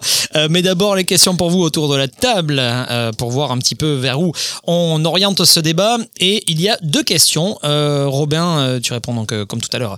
Le premier, est-ce que faire poser des femmes nues et publier des photos érotiques va dans le sens de l'émancipation de la femme ou est-ce que ça entretient l'image de la femme objet? Alors, je pense que c'est à la femme de répondre pour le coup. Moi, je n'en ai rien à branler. Tu as le droit d'avoir un avis. Rien- oui, bah, mon avis, c'est que j'en ai rien à branler. Tu veux surtout pas te mouiller, hein Ah. Mais il va se mouiller pendant le débat, t'inquiète pas. Oh, oui. Alizé, Pas savoir. Euh, pour moi, ça entretient la femme objet. Complètement. Pareil, parce qu'on sait que ces photos sont à destination des hommes. Gaëtan, Ça pourrait être les deux, mais je pense que c'est plutôt euh, la deuxième. La deuxième. la femme objet au- aussi. Ça aurait pu être la première aussi. Ok. Euh, deuxième question. Êtes-vous pour ou contre euh, voir nos politiques dans des magazines moins sérieux, avec des interviews moins sérieuses, ou est-ce qu'ils doivent toujours être dans le contrôle de leur image? Euh, je suis carrément contre. Ok, Alizé? Ouais, contre aussi. Contre. et Gaëtan? Je pense qu'ils doivent recréer du contact avec la population, donc plutôt pour. Mais si c'est que Pif Gadget et, Et Playboy, Playboy. euh, je crois qu'il y a une carence quelque part. Mais Oh, tu déconnes, euh, Olivier Dussopt était dans Tétu aussi pour faire son coming out. alors il y a eu Tétu, Pif Gadget pour euh, notre Ouais, Manu c'est Macron. too much, en fait. Et voilà, donc euh, pff, pas comme ça. Mais Ouais. pas complètement contre, mais pas comme ça. Mais alors sur euh, là pour terminer, enfin pour pour euh, poursuivre sur ça, dans quel genre de magazine par exemple euh, tu, tu trouverais que par exemple est-ce que s'il fait euh, alors Bah, Il y a en des magazines pour ados, euh, par exemple, qui peuvent être bien, genre Phosphore, etc. Où, en Oui, fait, non, mais là, là c'était pas, euh, c'était pas exactement ça. C'était plus, par exemple, si dans Le Monde, euh, je sais pas, ils font, euh, ils font un, un sujet sur euh, euh, un de nos ministres euh, qui, par exemple, parle de sa vie avec des chats chez lui, etc. Est-ce que ça c'est quelque c'est chose que tu trouves intéressant ou pas? Non, ça Par je m'en exemple, par fous. Oui, il y avait eu ça. euh, Il y avait, euh, c'était quoi C'était avait sur les femmes de la politique. avec. euh, Elle avait fait une émission sur les Le femmes canapé. politiques et donc on avait vu effectivement notre notre marine nationale euh, avec son élevage de chats. Non, ça on s'en fout pour de vrai. Enfin, moi je pipoliser les, les politiques, ça m'intéresse pas, mais mais recréer du contact et du dialogue entre eux et nous, oui, et effectivement avec différents types de médias pour différentes tranches d'âge. Mais en pas. parlant de quoi? De quel sujet, par exemple alors? De ceux qui intéressent euh, les rédacteurs, mais comme il y avait eu tout un débat une, un- pendant une période euh, justifiée, je pense, sur Emmanuel Macron qui était allé sur les vidéos de McFly et Carlito sur YouTube, mais je pense qu'ils doivent parler à, leurs interlocuteurs, nos politiques, mais c'est la façon dont c'est fait qui est terrible, je trouve, à chaque fois. Ou passer par des, des, des vraies interviews. Par exemple, euh, Léa Salamé, elle avait fait un bouquin sur euh, femmes puissantes et j'ai trouvé hyper intéressant où elle fait des vraies interviews. Elle, vont donc chez, elle va chez la personne et souvent c'est des femmes politiques ou des écrivaines euh, et elles parlent de leur parcours, de leur parcours professionnel. Et du coup on parle, on met plus en avant le côté ben, créatif de la personne, des idées politiques, de comment elle s'est battue pour en arriver euh, au poste qu'elle a aujourd'hui. Et voilà, moi je préfère de cette façon-là. C'est bien plus intéressant qu'effectivement. Mm. En fait, ça, poser dé- pour un- ça dépend de la ligne éditoriale du magazine qui les interviewe tout court, en fait. Voilà. Si Et c'est juste pour les humaniser et pour les, Oui, mais la et ligne, pour les c'est à rendre nous, la ligne, c'est à nous de la fin, c'est à eux de la définir. Oui, Je- c'est au rédacteur qui invite le. Non, la pas au rédacteur, c'est à la personne. Par exemple, je suis désolé, mais euh, Emmanuel Macron n'a rien à faire chez Pif Gadget. Voilà. Par Ah exemple, oui, non, mais- il se serait livré au, dans le Figaro, ça aurait été un peu plus correct. Non, mais les, les rédacteurs aussi, dans le sens où, par exemple, on a du mal à imaginer un Jean-Luc Mélenchon dans Valeurs Actuelles, par exemple. Mais oui, mais, mais même. Oh, mais- pour- et pourquoi ce serait pas une preuve de courage. Non, oui, mais ça se fera pas pas. Ça se fera pas. Comme dans Hugo Marianne, Marianne, il n'y aura pas Nicolas Sarkozy. Bon, Hugo, Clé- Hugo Clément, qui est très, très estampillé gauche, le meilleur ami de, de Robin, euh, est allé faire un, Oui, maintenant, il est un- un d'extrême for- droite. un forum de discussion à Oui, mais valeur c'est pas un actuelle. politique. C'est pas un homme politique. pas un politique. Alors, il n'est pas politique, mais il est politisé quand même. Et je pense Bien que sûr. même les, les hommes et femmes politiques devraient euh, se mouiller un peu, aller se confronter. C'est pour, enfin, pour moi, c'est ça la démocratie aussi. C'est aussi un débat, de- un débat d'idées et de la confrontation. Oui, mais il ne soutient pas publiquement un parti euh, politique, c'est ce que je veux dire. Non, ah oui, même, oui, c'est on- voilà. il y a une différence entre aller voir euh, que ça soit Marianne, que ça soit Marianne ou alors euh, Le Figaro ou bien Valeur Actuelle et aller chez Pif Gadget. Oui, pour moi, il y a une énorme ou chez. Playboy. parce C'est l'exemple que exactement- je disais. Je suis pas contre qu'ils aillent dans des magazines et qui, et qui parlent aux gens euh, de d'autres façons que juste des, des allocutions officielles. Par contre, effectivement, Il faut pas choisir. que Pif Gadget. On est Exactement. d'accord. En plus, le Et- pire pour moi, c'est même pas ça, c'est que je pense que euh, Marianne Chiappa a tout à fait sa place dans Playboy. Là où elle a pas sa place, en vrai, c'est à l'Élysée. politique. Je suis désolé. Oui, mais dans ces cas-là, il faudrait qu'elle aille à titre personnel, y aller en tant que Ministre. en tant que mi alors en l'occurrence je sais plus si elle est ministre maintenant elle a un autre poste mais en tout cas y aller Marlène euh, Schiappa, non, elle est plus non ministre. elle est plus ministre non elle est euh, Elle est à l'intérieur, euh, elle est avec, euh, avec Gérald Darmanin. euh, non, elle est dans un truc sur le social, etc. Mais bon, bref, déjà, elle y va euh, sous couvert de euh, euh, je m'occupe des femmes, alors que c'est plus du tout son ministère, et elle y va en tant que personnel politique en poste actuellement. Donc en fait, meuf fait ça sur son temps libre, et, et voilà, et pas pendant que t'es Meuf. pas pendant que t'es Ouais. ministre, quoi. Elle est, voilà, effectivement, exactement, elle est, euh, elle est secrétaire d'État chargée Voilà. de l'économie sociale et solidaire et de la vie associative en France. Super. Marlène Schiappa. Ou un poste où elle ne fera rien, comme au poste précédent. Exactement. Alors, euh, autre chose aussi sur lequel on, on peut revenir, c'est euh, c'est euh, justement sur euh, ces magazines, euh, comme là par exemple Playboy qui, est- qui est connu pour euh, les Playmates euh, et, et pour des, des photos un petit peu euh, érotiques. Olé, olé. Euh, ouais, voilà, que- non, mais même complètement érotique, hein, on peut on peut le dire. Euh, Est-ce que ça c'est euh, c'est alors par exemple Marlène Schiappa pense que c'est pour euh, ça peut servir également à émanciper la femme du moment que c'est bien fait. Donc ça, euh, euh, par exemple, Alizé et Amaya, vous, euh, vous trouvez que c'est honteux ce genre de propos même? Honteux, Ouais. non, non, honteux, non, mais enfin, moi, je, je suis le, je suis pour, euh, oui, la femme euh, peut s'émanciper, elle choisit ce qu'elle fait de son corps, il y a pas de problème. Mais je trouve que justement, il est déjà hyper sexualisé, que ça soit dans les médias, dans, dans tout, à la télé, euh, dans les films, les clips. Dans la C'est une catastrophe dans la politique. En fait, voilà, même dans la politique. Et moi, je suis plus pour mettre en avant euh, ben, la femme autrement, par euh, effectivement la créativité, par euh, mettre en avant des réalisatrices, mettre en avant des, des écrivaines, mettre en avant une femme politique par ses idées. Et pas, mais alors, ce qui- encore une fois, par le corps, quoi. Par exemple, ce qui est défendu là par Marlène Schiappa notamment et par ceux qui la soutiennent, c'est de, di- de dire oui, mais euh, par exemple Marlène Schiappa qui a quelques formes, qui est pas qui est pas obèse ou grosse ou quoi que ce soit, mais qui a quelques formes, eh ben ça lui permet de, de s'assumer comme elle est. Euh, Il y a des ministres aussi qui sont un peu plus âgés, ben ça permettrait à ces ministres âgés euh, de aussi de montrer qu'elles sont à l'aise avec leur corps même à 60 ans par exemple. Non, mais je veux dire. Est-ce si que ça c'est quelque chose Non, qui- mais alors- que vous entendez quand Alors même? moi j'entends, mais dans ces cas-là, fais une séance photo privée, ma grande. En fait, C'est t'es pas obligé d'aller dans un magazine pour lequel, je rappelle quand même, il y a eu une enquête dans les années 60 de Gloria, Gloria Steinem qui euh, soulignait euh, à quel point c'était antiféministe, misogyne, avec euh, de de vraies problématiques euh, d'abus sexuels sur les personnes qui y travaillent. Non, mais après, si elle fait des, des- des photos euh, privées, c'est pour se sentir bien elle. Mais si elle veut euh, porter un message, elle est obligée de le faire euh, publiquement. Ouais, bah alors en l'occurrence, aller porter un message dans Playboy pour défendre le féminisme, franchement, c'est comme aller défendre c'est- immigrants c'est chez Valeurs ça soit dans Actuelles, Playboy? enfin. C'est ton C'est- avis. c'est- Ah ouais, pour moi, clairement, c'est le, le- pour moi le magazine Playboy, c'est le, le- enfin. pour moi, c'est vraiment la lie du féminisme, en fait. Quand on voit ce qui est fait dedans, quand on voit euh, les idées que défend son fondateur, enfin, Feu, son fondateur, quand on voit ce qui s'est passé au Minor Playboys, qu'en disent maintenant les Playmates euh, qui en sont sortis et qui parlent de viol euh, sous contrainte chimique, etc.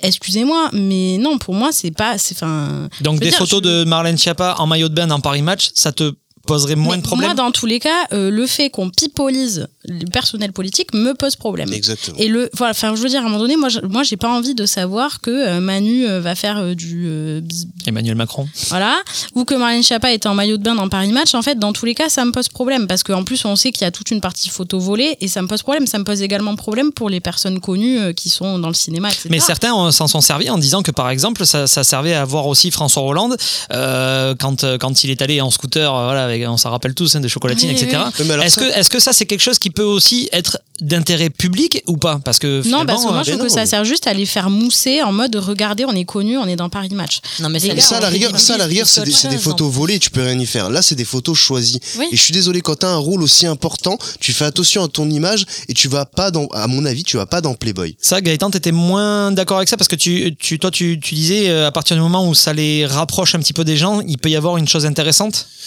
Ça dépend de la ligne éditoriale, pareil, de, du politique et de ce qu'il veut en faire. Si c'est juste pour, euh, de se rendre humain, de, enfin, moi, je vois là, j'ai cet exemple frappant de, de Marine Le Pen avec ses chatons. C'est non, quoi. C'est, c'est, c'est juste une stratégie bas de gamme qui peut parfois peut-être marcher, mais non, je suis, je suis pas pour. Non, moi, je parle de recréer du dialogue, c'est-à-dire euh, créer des, au lieu que ce soit juste des textes préparés et posés là euh, par des équipes de com euh, surarmées, euh, je voudrais qu'il y ait des, des interlocuteurs et que des gens qui les- mettent en échec dans des interviews, pourquoi pas écrites par des journalistes.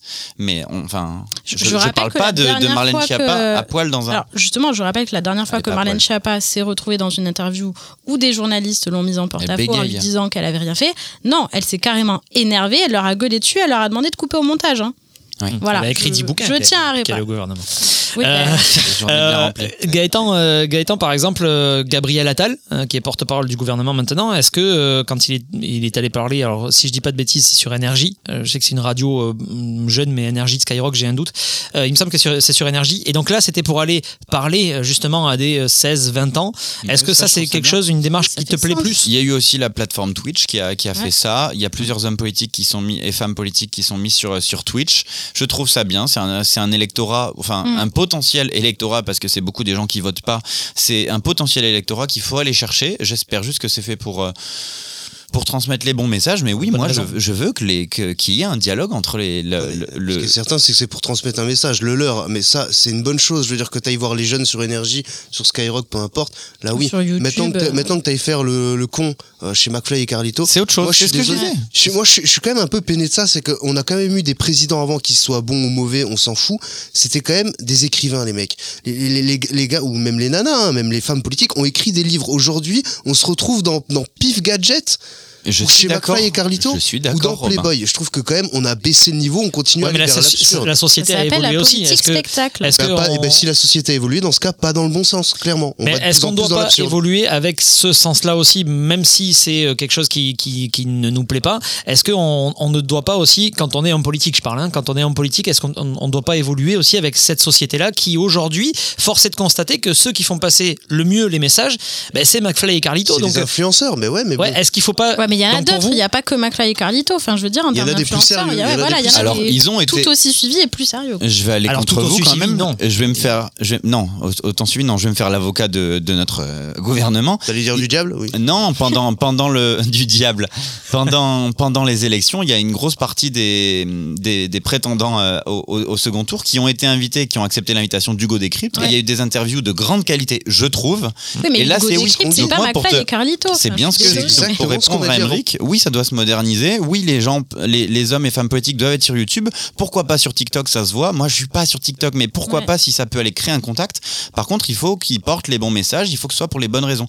Dans l'éducation, euh, l'éducation nationale, pour certains, il y a des gros décrochages entre l'éducation nationale, surtout publique, et les élèves. Et ben, il y a des gens, des profs qui créent des chaînes euh, YouTube et qui transmettent des messages incroyables et qui arrivent à aller choper la main de ces Oui, personnes. mais alors là, on reste, on, on reste dans le dans le sérieux. Moi, ce que la question, la, la question question que je vous pose, c'est est-ce que les, les hommes politiques doivent aller dans des endroits aussi où la fonction est un petit peu désacralisée Bon, ben moi, c'est non. Je Non, trouve qu'ils doivent s'adapter à leur, à leur époque, à leur technologie. Et oui, euh, de façon transversale, aller dans tous les types de médias. Par contre, non, ça doit pas être juste du voyeurisme, mais juste euh, du Pareil. divertissement pur. Bah, on s'en franchement, fout. si c'est pour aller faire du Ice Bucket Challenge, je vois pas l'intérêt en fait. Voilà, Moi, je les paye on pas pour ça avec mes impôts. Voilà, clairement. Non, mais voilà, c'est- là où je voulais en venir. C'est c'est savoir ce que vous avez. Alizé, toi, euh, sur cette question-là, qu'est-ce que t'en penses aussi? Est-ce que, euh, est-ce que, par exemple, voir des politiques faire des, ben voilà, Ice Bucket Challenge ou pour faire des, des, des, des, des pitreries, pour parler poliment, euh, ça. Ah non, moi depuis le début, euh, je suis tout, enfin, je suis contre tout ça. Et puis en plus, ça les décrédibilise plus qu'autre chose. Enfin, ça, ça moi, te les rend pas plus sympathiques Ah non. Non. Mais pas du tout. Enfin, moi, euh, j'ai envie de parler de politique ou j'ai envie de les écouter sur d'autres choses qui, au contraire, les crédibilisent. Euh, là, pour moi, c'est ce scandale avec Marlène Schiappa. Puis elle le savait que ça allait être surmédiatisé. Est-ce que ça peut être un peu un volontaire bluff. par rapport à un Oui. dossier qu'elle avait sûr que J'allais- c'est- j'allais- en fait, que c'est pas- J'allais base, venir, oui. Ça part effectivement d'un scandale qu'elle a souhaité euh, Étouffer, de, voilà, qu'elle a souhaité étouffer. Et enfin, effectivement, quand t'es quand t'es reconnu comme ça. Tu te doutes qu'en faisant euh, la une d'un journal Hmm. euh, comme ça, ça, ça allait créer un buzz énorme et c'est ce qu'elle a juste voulu. Bien sûr. tout. Dernière question que j'ai à vous poser, après je vous donnerai des résultats aussi euh, qu'on a eu sur les réseaux sociaux, sur Instagram, euh, l'Instagram de Port d'Albret FM et le Facebook de Port d'Albret FM que vous pouvez bien sûr aller suivre pour voir un petit peu euh, tout ce qui se met en place, pas que de l'émission d'ailleurs, de, de quoi je me mêle, mais de toutes les émissions de Port d'Albret FM et de l'actualité également. Euh, la dernière question que je voulais, euh, que je voulais vous poser, c'est euh, par rapport à Elisabeth Borne et Isabelle Rome, euh, donc Premier ministre et ministre de l'égalité euh, entre les hommes et les femmes, euh, qui ben, se désolidarisent complètement, voire même sont, sont assez durs, notamment Isabelle Rome dans les propos. hein. Voilà, quand elle dit, et elle parle de Marlène Schiappa, elle dit, elle ose prétendre qu'elle défend la cause des femmes. C'est quand même des propos assez violents. Et pourtant, ils font partie du même gouvernement. Est-ce que vous pensez qu'il doit y avoir une union sacrée dans le gouvernement, peu importe de quel bord et tout ça, là on, on parle en généralité, ou est-ce que vous trouvez que c'est bien aussi que des fois les politiques disent, ben non, il fait partie de mon équipe, mais là il a merdé Bah, il faut- bah non, il faut reconnaître qu'on a merdé. Ah, bien et sûr. c'est que c'est ce qui manque aujourd'hui à la politique, c'est la transparence et le fait qu'on soit capable de dire, écoute mon pote, euh, effectivement on est dans le même parti et on a les mêmes idées, mais là ce que tu as fait ça va pas. Et ça c'est un vrai problème qu'on a, et notamment sur la question des violences sexistes et sexuelles ou sur la question des violences policières, mais globalement sur, sur les violences sexistes et sexuelles, où en fait ils se couvrent tous mutuellement, alors qu'il faut juste assumer que oui, il y a des brebis galeuses et qu'il faut leur faire savoir, et que ça va pas jeter une ombre sur le parti, au contraire. Donc là finalement c'est un bon faut. point pour le gouvernement. Ah oui, enfin là pour le coup, moi je suis tout à fait d'accord avec euh, avec euh, avec Rome, euh, en l'occurrence dans ce qu'elle a dit, en plus dans les propos qu'elle a tenus et les comparaisons qu'elle a faites, je suis d'accord avec elle. Et Elisabeth Borne du coup aussi. Et Elisabeth Borne, oui, oui, mais, mais tout à Et fait. du coup, ils ont un peu tout gagné parce qu'ils ont, enterré- ils ont quand même enterré cette petite affaire à 2,7 millions. Hein Alors et en non, plus de ça, Parce que Edoui Plenel a ressorti des nouveaux trucs, donc t'inquiète, ça, ça, continue. c'est vrai qu'ils ont plusieurs cartouches, Il a fait Hold My Beer et. Ah oui. Robin, c'est quoi 2,7 millions 2000, mais c'est vrai. Par rapport à ce qu'on gagne nous. Et Ça non, fait- par rapport à ce ça que fait combien de RSA, RSA? voilà, c'est ça quoi. Non mais de toute façon, on n'est Ouais, pas dupe avec cette fausse, euh, cette fausse, euh, cette fausseté du. On est tous d'accord, on est tout- non. Donc euh, moi je trouve ça très bien que les gens se disent bon ben je parle de temps en temps Ouais. en mon nom et je me mouille un peu. Et se désolidarise. oui, c'est bien. Euh, oui, donc ce- ce- voilà, on a bien compris vos, vos, vos positions euh, aux uns et aux autres ici au- dans le studio. Euh, sur les réseaux, donc du coup, on a demandé euh, soutenez-vous l'action de Marlène Schiappa. Alors là, c'est clair, net et précis. Il n'y a pas de, de- de débat possible sur les résultats. Euh, il y a 321 votes, 93% non, je ne soutiens pas l'action et 7% oui. Ah ben, Donc voilà, là, il n'y a pas de, là, il y a pas de débat. Euh, on va passer aux, aux, euh, aux insolites. Ah, ils sont bien, c'est bien les insolites. Hein. Ah, Gaëtan, il me regarde avec un petit sourire là, il est content. Là, je vois qu'il est content. Il a l'œil qui, Bah, surtout qui qu'il a pétille. perdu au premier jeu. donc. Ouais, il va vouloir se rattraper, il va vous. Ouais, mais il a sa petite technique en plus sur les Euh, insolites. Il diesel moi. Alors attention, il y a deux insolites. Il y aura deux insolites, donc il faudra être bon sur les deux. Mais patience, on jouera après Raphaël sur Port FM.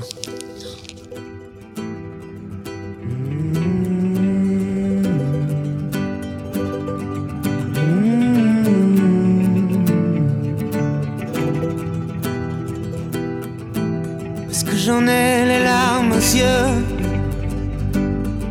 que nos mains ne tiennent plus ensemble. Moi aussi je tremble un peu,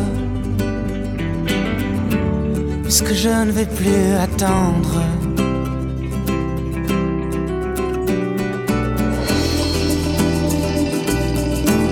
Est-ce qu'on va reprendre la route? Nous sommes proches de la nuit. Est-ce que ce monde a le vertige? Est-ce qu'on sera un jour puni?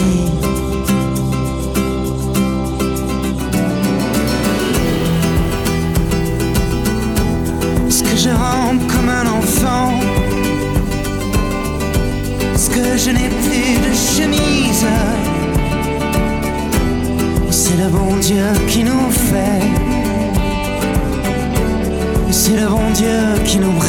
sun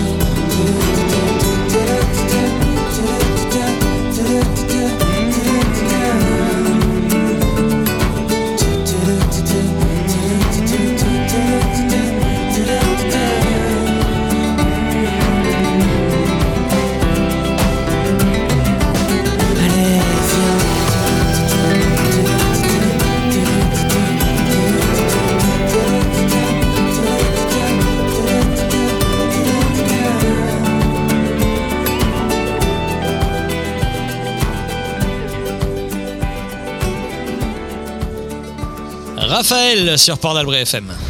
Toute la semaine, Port d'Albret FM vous emmène en balade dans votre région avec Chantal.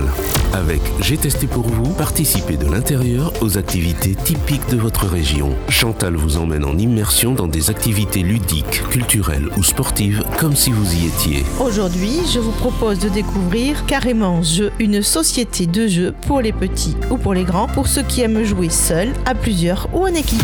J'ai testé pour vous avec Chantal du lundi au mercredi à 14h exclusivement sur Port d'Albret FM. Retrouvez-nous aussi en podcast sur toutes les plateformes. Des débats et des jeux sur l'actualité De quoi je me mêle sur Port d'Albret FM. Et avec les insolites, on va être dans la phase jeu. Euh, et puis on aura le dernier débat avec cette lettre de Blanche Gardin à Amazon Prime. Elle était salée, hein, cette lettre. Hein. Ouf, ouais, c'était pas contente, Blanche. ouais. Euh, on va en parler euh, juste après. D'abord, les insolites. Alors, vous allez jouer par équipe. Donc, Gaëtan et Amaya à ma droite constituent une première équipe. Et à ma gauche, Robin et Alizé constituent la deuxième équipe. Euh, euh, Jean-Mi, euh, Jean-Mi, tu peux aussi, euh, tu peux donner peut-être des. T'es un peu le joker. Tu peux aider l'équipe que tu veux. Si tu veux poser des questions de temps en temps, tu as le droit. Euh, et puis vous aurez chaque équipe, vous aurez 30 secondes pour me poser un maximum de questions. Je rappelle que le but c'est de savoir bien sûr euh, de quoi euh, de quoi je vous parle. Euh, vous êtes prêts? Prête C'est bon? On y va? Oui. Allez. Première question. Qu'a réalisé Bonnie Gouche, une américaine de 78 ans? Euh, Elle l'a réalisé pour la troisième fois de sa vie après l'avoir fait en 1977, en 2020 et donc en 2023. Pour la troisième fois. Euh, c'est une traversée de quelque chose, c'est un exploit sportif? Non, c'est pas un exploit sportif. Est-ce que c'est le tour du monde? Non. Euh, Waouh, c'est professionnel? C'est pas professionnel, non, c'est pas professionnel. C'est pas un métier. Euh, Est-ce que c'est un concours à l'américaine là avec les mangeurs de tartes et les bails comme ça? Non. C'est un truc en solo, elle a fait un truc. Ouais, elle toute, toute seule. Ça prend longtemps Ça peut durer longtemps, mais euh, ça se fait en quelques heures. Euh, on passe à Robin et à Alizé. Vous avez le droit, bien sûr, de vous servir des, euh, des propositions Bien des sûr. autres. hein. Voilà. Allez, c'est parti, Robin, Alizé. Est-ce que c'est de la pâtisserie C'est pas de la pâtisserie. C'est de la nourriture en général, non Non, pas, pas de la cuisine, rien à voir. Euh, Du jardinage Pas du jardinage. C'est une performance. euh, C'est pas une performance. On peut pas dire que c'est une performance. Parce que tout le monde le fait. C'est pas Ah non, physique. tout le monde ne le fait pas, non. Ah. Tout le monde ne le fait pas parce que c'est pas très très bien vu non plus. Enfin, c'est pas bien vu du tout même. C'est pas bien vu du tout Ah non, c'est pas bien vu du tout. Mon dieu, mais. C'est pas bien. fait- Elle a fait. je- C'est pas bien. Pas bien, Bonnie. Pas bien. pas bien, Bonnie. Bon, allez, je vous donne un petit indice, c'est euh, c'est quelque chose même de condamnable. Enfin, Bah c'est oui. quelque chose de condamnable. On repasse à Maya et Gaëtan ici. Est-ce qu'elle a tué ses maris? Elle a pas non, elle a tué Oh, personne. trop drôle, elle a tué ces trois mecs. Est-ce qu'elle a pris Ok. perpétuité trois fois d'affilée Non, Parce qu'aux euh, États-Unis, on peut cumuler. Elle a peut-être refait non. des crimes en prison, non non, Est-ce qu'elle a assassiné ses enfants non, elle a tué personne. Ok, ok. Non. Euh, Exhibition euh, sur les lieux Pas publics. exhibition, non. euh, prostitution, Pas prostitution non plus, euh, escorte, non plus. effeuillage, striptease. Rien à voir avec tout ça. Tu peux partir de ce Violence, domaine-là. c'est violent Alors c'est violent moralement, mais, euh, mais physiquement, elle a blessé personne. Ok.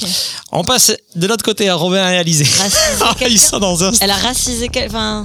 Non, non, elle a, Non, elle a braqué une banque pour la troisième fois. Bonne réponse C'est la fameuse Bonnie de Bonnie. Non, c'est pas, c'est pas ça. Pas Bonnie Oh là Clyde. là, alors non, ça n'a rien à voir avec Bonnie and Clyde, mais elle s'appelle Bonnie Kane. Ouais. Oh la bonne réponse de Robin à l'arraché. Ah, ça met le stress, Puis, ça, ce Ouais. petit chrono. Robin aura eu la bonne idée. Ah, Oh. très très beau, très très beau. Ouais, ouais. tu peux là. voilà. Euh, alors, mais du coup, je vais, je vais vous raconter un petit peu l'histoire. C'est un braquage de banque, donc comme l'a dit Robin. Et à chaque fois, même procédé. ah, vous allez voir, c'est extraordinaire. Je me suis marré tout seul dans mon salon en, en voyant cette histoire. Alors, à chaque fois, c'est le même procédé. Elle a des lunettes noires, un masque, des gants en plastique et une arme à feu. Bon, jusque-là, assez classique dans le braquage. C'est comme ça que pratique Robin. Voilà, notamment. Tout à fait. Euh, et puis, elle s'approche du guichet. Elle note sur un petit bout de papier J'ai besoin de tel montant, faites vite et ne criez pas où je tire. Elle écrit ça, elle le donne au guichetier. Et puis, une fois qu'elle est servie, elle donne un deuxième papier au guichetier en écrivant Je suis désolé, je ne voulais pas vous faire peur, j'agis par besoin uniquement. Oh, c'est Oh, adorable. c'est Sérieux trop. Ouais. Est-ce que c'est pas le plus beau braquage Ouais, euh. J'aimerais me faire braquer par Bonnie. Eh ben, j'aimerais pas être le juge parce que Ouais. ça me ferait trop de la peine si c'est vrai, parce que ça se trouve c'est une menteuse, Bonnie, méchante Bonnie. Mais sinon, euh, pff, c'est presque touchant. Ouais, ouais. c'est touchant. Ouais, c'est presque touchant. Voilà, Presque. Bonnie Gouche, Bon, euh, je- donc cette américaine de 78 ans. Trois braquages, c'est c'est quelque chose quand même. hein. 77, 2020 et 2023. Comme quoi, faut augmenter le minimum vraiment pour des vieillesse, hein. besoins, en fait. Rappelle-moi elle l'âge qu'elle a déjà. Ouais, 78 ans. Faut augmenter le minimum Wow. vieillesse. Ouais, ouais, je trouve ça trop classe. Je pense à mamie Janine. Non, C'est ta grand-mère, c'est ça tu veux Oui. c'est sa grand-mère. Bon, voilà. Eh ben, tu lui rappelleras Ouais. qu'il y a une, une banque populaire à Vieux-Boucau si elle veut, ou un crédit agricole disponible. Pourrait Qu'on embrasse, Mamie Janine. Oui. Bon, c'était voilà la première, euh, première info. On va jouer avec la deuxième info. Alors là, ne croyez pas qu'il y a du favoritisme. Robin, tu vas devoir m'aider sur la prononciation parce que ça Oh se passe à Mundelsheim? Muldensheim Mundelsheim Voilà, tu, tu prononces Saïm, mieux que moi. Ça se passe en Alsace. Euh, Qu'ont créé Gaël, Jean-Philippe et Sébastien, trois amis de Mundelsheim. Mundelsheim, dans le Bas-Rhin. Voilà, et on commence avec Robin et Alizé pour les Je propositions. viens du Haut-Rhin, donc je. C'est tout ce qu'on a comme info. C'est tout ce que vous avez. Ils ont créé quelque chose Ouais, à trois, quelque trois chose. potes, trois mecs. Exactement. Ok. Ils ont créé ensemble trois. tous les trois. Une entreprise. Ils ont créé une entreprise. Oui, une start-up. Ouais, ouais, une entreprise. Euh, Qui fait quoi cette informatique. entreprise Non. Intelligence artificielle. Non. Ah, alcool, on est bon. On est bon, mais il c'est faut le trouver. vin. Le vin Non, c'est pas du vin. Ah non, on fait pas ça chez nous. La bière. Oui, Bien sûr que de la bière, bonne réponse. Mais Et il faut trouver encore plus. Ah, des bains de bière. Non, c'est pas des bains de bière. Ah Ah non, non, là il va falloir me donner encore plus de détails. Bah oui, parce que sinon c'est trop facile. Putain, on en a déjà trop donné. Qu'est-ce que qu'est-ce que ces bières elles ont de parce que bon une entreprise de bière tout bon, voilà il n'y a pas que dans le barin Surtout dans le barin. voilà. Amaya et Gaëtan c'est à vous Est-ce que c'est des bières avec un arôme particulier spécifique localement? Oui. Genre flamme-cuche, par exemple? Oh. Bonne Bière à la Mais voilà, mais ça c'est l'équipe Gaëtan, ça en fait, tu vois. Voilà. Voilà Et ça, non, fais pas où, en fait, t'as perdu. Ouais, mais en vrai, euh, elle a été balèze. Ouais, là, je voudrais que vous tombez dessus des non. confettis dorés, là, les gars. Ouais, ouais, voilà. Non. Ou de Ça, la flamme. Ça, pas c'est ce que je vis. Ça, c'est ce que je vis bientôt depuis deux ans avec Gaëtan, c'est qu'on donne plein de trucs et d'un seul coup, tu dis ah bah c'est ça. Arrête de dire qu'on vit ensemble depuis deux ans, c'est pas vrai, Robin, même si tu en rêves. Et donc effectivement, euh, Gaël, Jean-Philippe et Sébastien ont créé une brasserie, la Mogwai Beer, qui est réputée pour des bières éphémères insolites.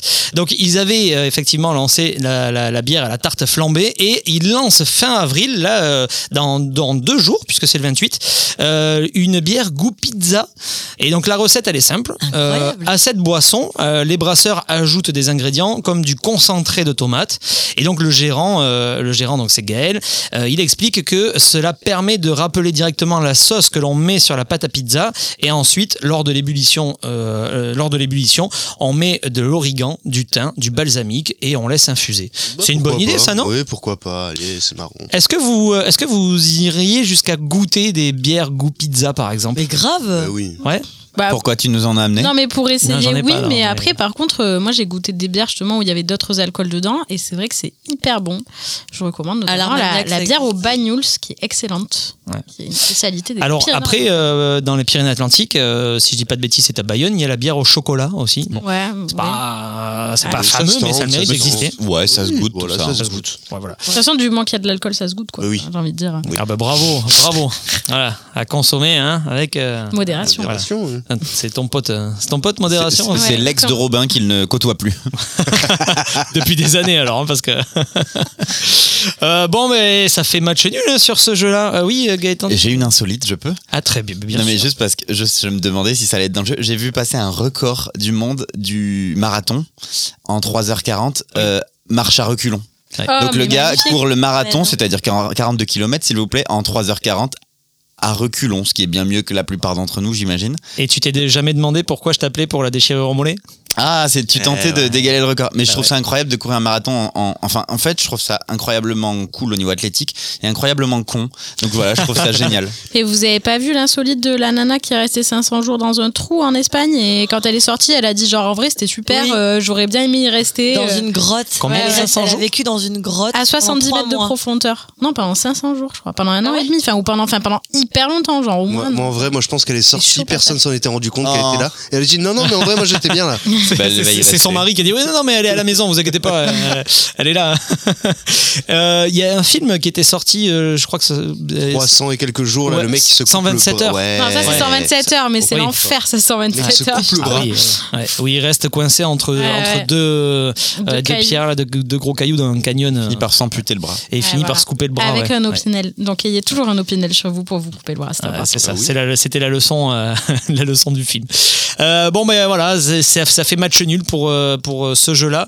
Donc, ben, au final, Amaya est toujours en tête hein, pour, euh, pour les jeux. Il restera le, ouais, il reste le sujet surprise. Il y a un petit jeu dans le sujet surprise. Voilà, ça sera intéressant de, de voir un petit peu. Bon, on va parler de, de la lettre ouverte à Blanche Gardien. Oh, je l'attendais ce sujet. Je l'attendais parce qu'il va être, il va être intéressant. Il va être coquin, comme dirait Robin.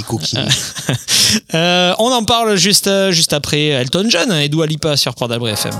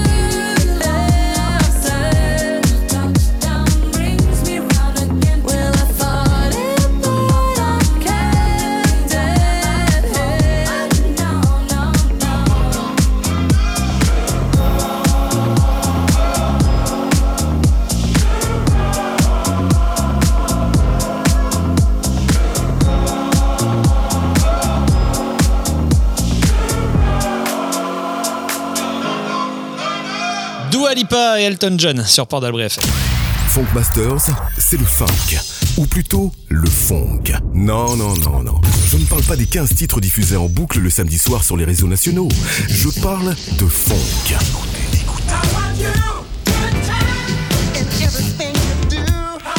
Salut, c'est Jean-Michel de Funk Masters sur Port d'Albret FM. On se retrouve tout à l'heure à 21h pour une heure de funk collector.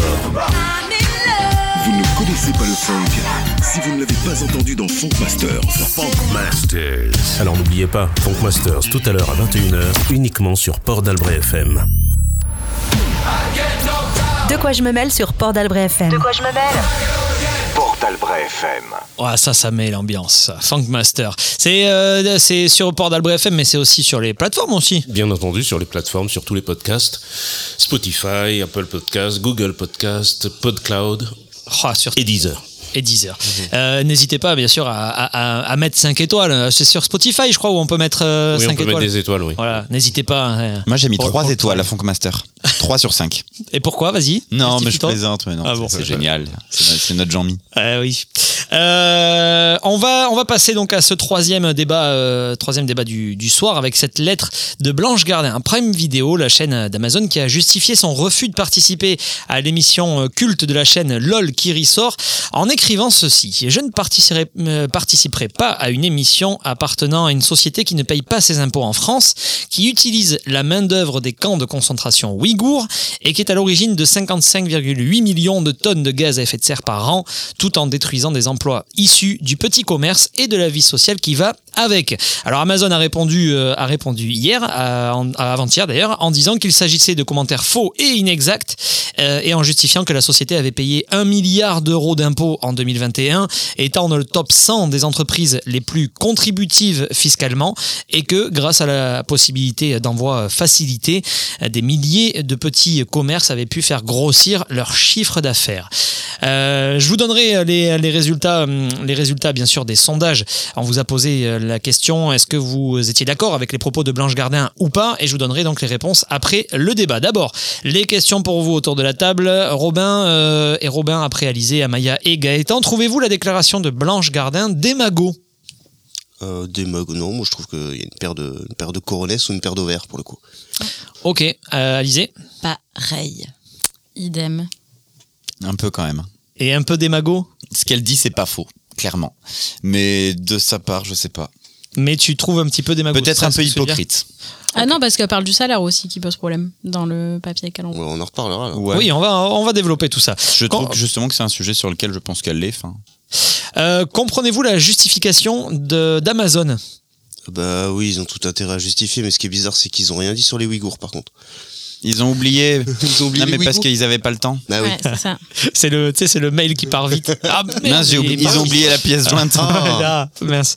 Et puis ils ont oublié aussi la question écologique, bizarrement, elle n'est pas tellement dans la. Alors si, si la, la réponse elle y est, je vous la donnerai après, mais ils parlent notamment d'un plan dans lequel ils sont. euh, Oui, ils sont, faire voilà, des plans. à- euh, Non, non, mais c'est un plan international. Euh, Alizé, euh, bon, pour toi, est-ce que, est-ce que tu comprends la justification qu'a donnée Amazon Bah, il fuit un petit peu, quoi. il, il quoi? Il fuit un petit Il peu. fuit un euh, petit peu, bien d'accord. Euh, Amaya Ben non, mais enfin, il faut bien qu'il se justifie, mais en soi, enfin, on sait très bien qu'une justification ne vaut pas une réalité, quoi.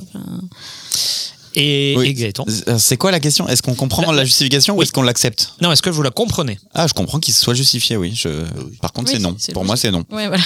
Ok, et, euh, et dernière question, est-ce qu'on doit être plus exigeant encore euh, envers ces plateformes, quitte à prendre le risque de les voir partir? Ah oui, moi j'aimerais bien. Ok. Alizé Ouais, moi aussi, complètement. Ok. Pareil, on peut s'en passer, donc après tout, euh, pourquoi ne pas être exigeant? Et Gaëtan Complètement. Je suis pour l'ouverture au monde, mais l'ultramondialisation, quand elle va jusque-là, je pense qu'elle fait plus de mal que de bien. Alors commençons par ça justement, parce que euh, c'est un chiffre quand même qu'il faut, euh, voilà, il faut revenir dessus. Un milliard d'impôts, euh, top 100 des entreprises les plus contributives euh, à l'impôt, donc c'est-à-dire que c'est euh, euh, parmi les 100 entreprises qui payent le plus d'impôts en France. Est-ce que finalement, si on impose plus de choses à Amazon et qui disent bon ben nous on arrête de travailler avec la France, est-ce que finalement c'est c'est pas un, un- alors c'est un mal pour un bien ou un bien pour un mal, mais est-ce que ça va pas faire plus de mal à la France? Non, pour de vrai, avant qu'Amazon arrive, on allait au cinéma, euh, les cinémas étaient taxés, on se retrouvait tous. Enfin, Non, alors là, il n'y a pas On que Amazon, ça, hein, il y a. Amazon aussi. euh. On allait à la bien sûr, on allait librairie, aussi à la on allait librairie. dans des magasins euh, qui vendaient ce dont on avait besoin. On a arrêté d'acheter des trucs de merde alors qu'on n'en a pas besoin juste parce qu'on peut les avoir en deux jours. Enfin, Alors- enfin, le, le système est pas soutenable en fait dans le fond. Donc c'est peut-être ça le fond du problème. Sur, la question écologique, euh, ils ont dé- déclaré nous avons pris un engagement ambitieux dans le cadre de la lutte contre le changement climatique avec The Climate Pledge euh, pour atteindre la neutralité carbone dès 2040. Voilà. Oui, mais Alors, sauf euh, qu'ils et, font et- ça et dans aussi un système et également non soutenable. Amazon est le plus grand acheteur privé d'énergie renouvelable au monde. Voilà. Alors, ça, ça, c'est l'explication de, de ça pour moi, c'est un d'Amazon. problème. Sur ça, moi, j'ai envie d'être d'être d'être impoli, donc je le ferai pas, mais c'est non. Sur la question des impôts, perso, je suis pas complètement compétent, mais je crois avoir compris qu'il qu'il y avait plein de façons de compter les impôts. En fait, ils comptent aussi la TVA que à chaque fois les 20% de TVA que les gens mettent dans chaque achat. Donc en fait, ils le, ils le justifient comme ça, et je crois comprendre quand même qu'ils payent pas à hauteur de ce qu'ils devraient. Après, je suis pas compétent là-dessus.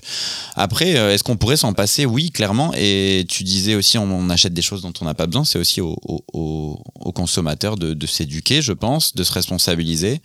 Euh, je pense clairement qu'on pourrait s'en passer, bien sûr. Mais comme on, comme on devra apprendre à se passer de sûr. tout ce dont on devra se passer de façon obligatoire euh, dans les années à venir.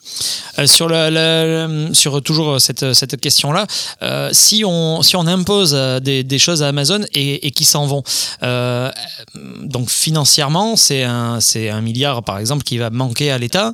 Est-ce, que c'est, est-ce que ça peut donner l'idée par exemple à, des, à notre président et aux présidents qui suivent d'aller chercher l'argent ailleurs, ce manque? Ça dépend comment ça ruisselle. Si ça recrée des, des petits emplois euh, intrinsèques au pays et que l'éducation repart, on a- euh, l'éducation, pardon, l'économie interne repart. On en a parlé tout à l'heure pour l'attractivité du travail. Euh, non, si, en fait, c'est c'est une question qui est ultra complexe, mais on peut pas juste dire bon, il manquera un milliard. Moi, Mais ma ça a question créé est des la emplois aussi. Attends, Euh, justement. ils ont dit un milliard. Est-ce qu'ils ont spécifié que c'était un milliard en France ou est-ce que c'est un milliard en Europe? C'est vrai que Non, en France. C'est, Parce que oui. moi, j'ai quand même besoin de savoir c'est, ça. c'est top 100 des, des entreprises contributives en France avec un Mais milliard. non, mais on peut les récupérer ailleurs, les 1 milliard. Mais on Encore le une fois, la- en fraude fait. fiscale, c'est 60 milliards, les amis, quoi. Enfin, c'est pas les 1 milliard d'Amazon qui vont nous. voilà. Et puis si D'autant est- qu'il faut voir les conditions de travail chez Aussi. Amazon. Bah ouais, en plus. Euh, ils ont licencié euh, des gens d'une façon mais Ils ont forcé des gens à bosser pendant le Covid sans masque, etc. et puis Euh, c'est toujours plus de productivité productivité donc, Exactement euh, ça. Et en plus, c'est ils bouffent de la surface agricole pour construire des énormes machins d'Amazon. Enfin bon, c'est. voilà. Y a rien qui va, quoi. Et puis je pense que comme à chaque fois qu'on doit se, se- se passer de quelque chose, donc so- soit par rapport à la privation du service euh, dont tu parlais, imaginons que demain on puisse plus commander sur Amazon. Bon, ben au début c'est frustrant, au début tu le vis comme une privation de liberté, et ensuite tu t'adaptes, et parfois même tu te dis, en fait il y a que des avantages secondaires. Mm. Donc comme tout, il y a juste une, une transition à faire. Et je pense que si on perdait leur sous, leur sous propre et, et, et gentil euh, dont ils nous font cadeau, c'est un milliard, ben on fera autrement, je pense, et ce sera juste peut-être plus joli à terme, quoi. Mais clairement, Euh, est-ce que vous avez déjà commandé euh, chez Amazon? Bien sûr. bien sûr. Honnêtement, une seule fois. Et je me suis désabonnée après. Et j'ai mis, franchement, pour vous dire à quel point c'est quand même des enflures, j'ai mis deux heures et demie à réussir à me supprimer d'Amazon. Non, mais vraiment. t'es une personne sorte- âgée Non, non, ils font en sorte. Et je suis pas la seule à le dire. Tous les, tous les potes qui ont essayé de se désabonner, ils te disent, ils rendent ça hyper compliqué Non, pour ça, que tu ne comme puisses pas te désabonner en fait de leur service. Mais euh, Voilà. moi j'ai commandé chez Amazon et je Oui, y a crois pas besoin Je d'abonnement. pas. Non, mais tu rentres tes informations, etc. Et Oui. moi, j'ai voulu tout supprimer pour ne plus avoir de compte chez eux, pour ne plus avoir de Ah, compte bah, Amazon, et ça a été une ouais, galère. c'est un peu compliqué Voilà. Après, je parle de ça, c'était il y a 6 ans, ça a peut-être évolué depuis. quoi. Cette émission-là, donc le LOL euh, Kiri euh, sort. Est-ce que c'est une émission que vous avez vue, Bah oui. que vous avez regardée, Oui. que vous aimez? Oui. Oui, complètement. Oui, on a apprécié. Oui, moi j'ai Ouais, apprécié ça. Oui. Ça se regarde, Oui, c'est oui. rigolo. euh. Donc, donc euh, quand, quand euh, Blanche Gardin parle de ça, euh, vous, vous êtes clairement dans le, le- le- Vous contribuez à ce que Amazon continue à le programmer. Alors complètement. Moi Ouais, perso, je l'ai regardé. Alors bon, je suis un pirate. hein, je, Oui, par- je, je me suis pas abonné. Euh, je sais pas si on a le droit de le dire, mais j'ai Ouais. j'ai d'ailleurs pas tellement aimé la, la série sur le Seigneur des Anneaux d'Amazon. Mais bon, c'est c'est pas la question. Et oui, bien sûr, on donnera les infos. on, on consomme. On a d'ailleurs même joué chez, chez Alizé à, LOL, essayer de ne pas rire. Euh, mais moi, je suis pas pour. Alors, je, je suis contradictoire. J'ai parlé tout à l'heure de, de responsabilisation du consommateur. Mais euh, je trouve, je pense pas qu'il faille prendre le truc au sens de ah toi tu consommes donc c'est ta faute s'ils le font. Même si effectivement c'est une partie du truc. Hein. Si on achète, il y a une phrase qui dit que si on n'achetait plus, ils, ils pourraient plus le vendre. Je sais pas si c'est comme ça qu'il faut prendre le truc. Mais là, du coup, Blanche Gardin, elle est clairement dans cette démarche-là, en tout cas, de dire moi, je participerai pas parce que j'ai pas envie de contribuer à ça. Elle- a fait, elle a fait, euh, elle a fait euh, produire son, son spectacle chez Netflix. Donc, euh, si elle veut vraiment protéger le cinéma, comme elle le dit dans son truc, on avait débattu une fois sur les plateformes versus le cinéma. Et moi, je pense qu'il n'y a pas de lien direct, ou alors qu'il est infime. Je pense que c'est deux, deux concurrents qui, qui ont leur part et qui ont leur utilité. Euh, moi, quand je te disais qu'elle était démago tout à l'heure, c'était plus dans le sens où je la trouve hypocrite. Alors pourquoi? Bah, Ben, parce qu'elle a, fait de pro- Netflix. elle a fait produire son spectacle chez Netflix, qui est exactement la même chose qu'Amazon Prime. Enfin, la même chose. À peu de choses près. Ils ont... Sans les Ouïghours, mais un peu. Oui, Ouais, ouais. Oui, mais on est quand même dans une mondialisation totale, dans une, euh, dans d'énormes, a détruit le cinéma. hein, dans d'énormes produits. Ben moi, je pense Bah, pas. non, je pense pas non plus qu'on en soit là parce que c'est clairement pense. pas les mêmes programmations qu'il y a entre les deux quoi. Enfin, honnêtement, Moi, je euh, pense si pas que je ça- veux aller voir un ça bon film, pas, je vais pas aller sur Netflix. Franchement, euh, t'as quoi? T'as du cinéma coréen sur Netflix et quelques séries, euh, c'est pas non plus extraordinaire. Alors après, pour, euh, pour euh, revenir sur Blanche Gardin, elle, est quand même connue pour, euh, pour des positions assez, assez euh, tranchées. Euh, par exemple, elle, elle, avait, elle avait comment dire, relayé les, infos de hashtag balance ton port au moment de l'affaire Harvey Weinstein. Elle a également refusé d'être honorée par Franck Riester, qui était ministre de la Culture. pour, donc il lui proposait d'être distingué dans l'ordre des arts et des lettres. Elle a refusé. Elle a également signé une tribune avec 2000 autres personnalités pour appeler à voter pour Jean-Luc Mélenchon à l'élection présidentielle de 2022. Est-ce que, est-ce que vous pensez qu'elle fait tout ça aussi parce qu'elle a besoin d'assumer ses positions et quitte à perdre du public ou elle le fait justement pour, euh, pour qu'on continue à suivre son humour qui est aussi très politisé et qu'on aille la voir en spectacle? Je pense qu'elle fait ça pour assumer ses positions parce que là, elle a pris des positions il n'y a pas si longtemps que ça sur euh, des questions féministes, positions avec lesquelles pour le coup moi j'étais absolument pas d'accord parce que je trouvais qu'elle était quand même. euh, Enfin moi en tout cas ça m'a posé problème euh, et pour autant euh, j'aime les spectacles qu'elle fait. Enfin je trouve qu'à un moment donné c'est bien aussi d'assumer ses positions politiques et au moins elle a la vertu d'en avoir contrairement à certains qui font semblant que euh, ne vivent pas dans ce monde pour rappeler une fabuleuse phrase du Seigneur des Anneaux. Voilà, mais et puis même au-delà de ça, moi par contre, je t'avoue que maintenant que je sais quels ont été les salaires des personnes qui ont fait euh, LOL qui ressort, que je sais qu'il y en a certains qui ont demandé un salaire plus élevé, euh, alors qu'ils reversent pas tellement d'oseille à des associations. Comme elle le dit, si Alors, encore sur il ça gagne, pose un s'il peu gagne problème. en plus. Alors Ouais, voilà, et attention, que attention parce que là aussi, on, Ouais. on fait la transition avec la deuxième question que j'allais vous poser. Elle parle, euh, elle parle Blanche Gardin de prendre 200 000 euros pour une émission qui dure juste la journée. Ça me paraît énorme. Alors, euh, Ahmed Silla, qui a participé à la première édition de cette émission, a dit c'est complètement faux. Euh, lui, il est en plus euh, de ce qu'il dit, en tout cas, il est très ami avec euh, un des producteurs euh, et il a eu accès aux chiffres. Et apparemment, Amazon Prime n'a pas proposé du tout 200 000 euros à Blanche Gardin, mais beaucoup moins. Alors, il ne donne pas le montant, mais en tout cas, il dit beaucoup moins. Et puis après, donc elle dit si si l'association prend en plus 50 000 euros, si je gagne, ben ça me ça me pose un problème.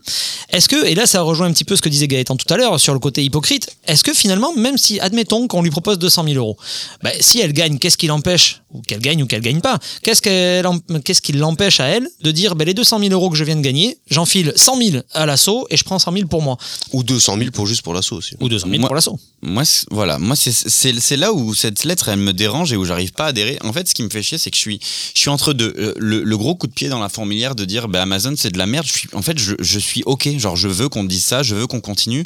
Je pense que tant qu'on pourrait cliquer sur un truc et avoir un produit qui vient de l'autre bout du monde demain, je pense que les gens le feront. Euh, par contre, il y a cette partie que je trouve complètement démago. Elle, c'est comme euh, on vous en aviez débattu une fois. J'étais absent. Les salaires des footballeurs, c'est de un, on s'en branle dans le sens où si ces gens gagnent plein d'argent et, et que je veux dire, ça, ça l'enlève pas aux autres, de une. De deux, c'est l'offre et la demande. On est dans un, dans un monde qui est capitalisé. Les gens, ils payent, leur, euh, ils payent leur, euh, leurs employés ou leurs prestataires. Là, ce sont des prestataires. Ils les payent à hauteur de ce qu'ils vont leur rapporter.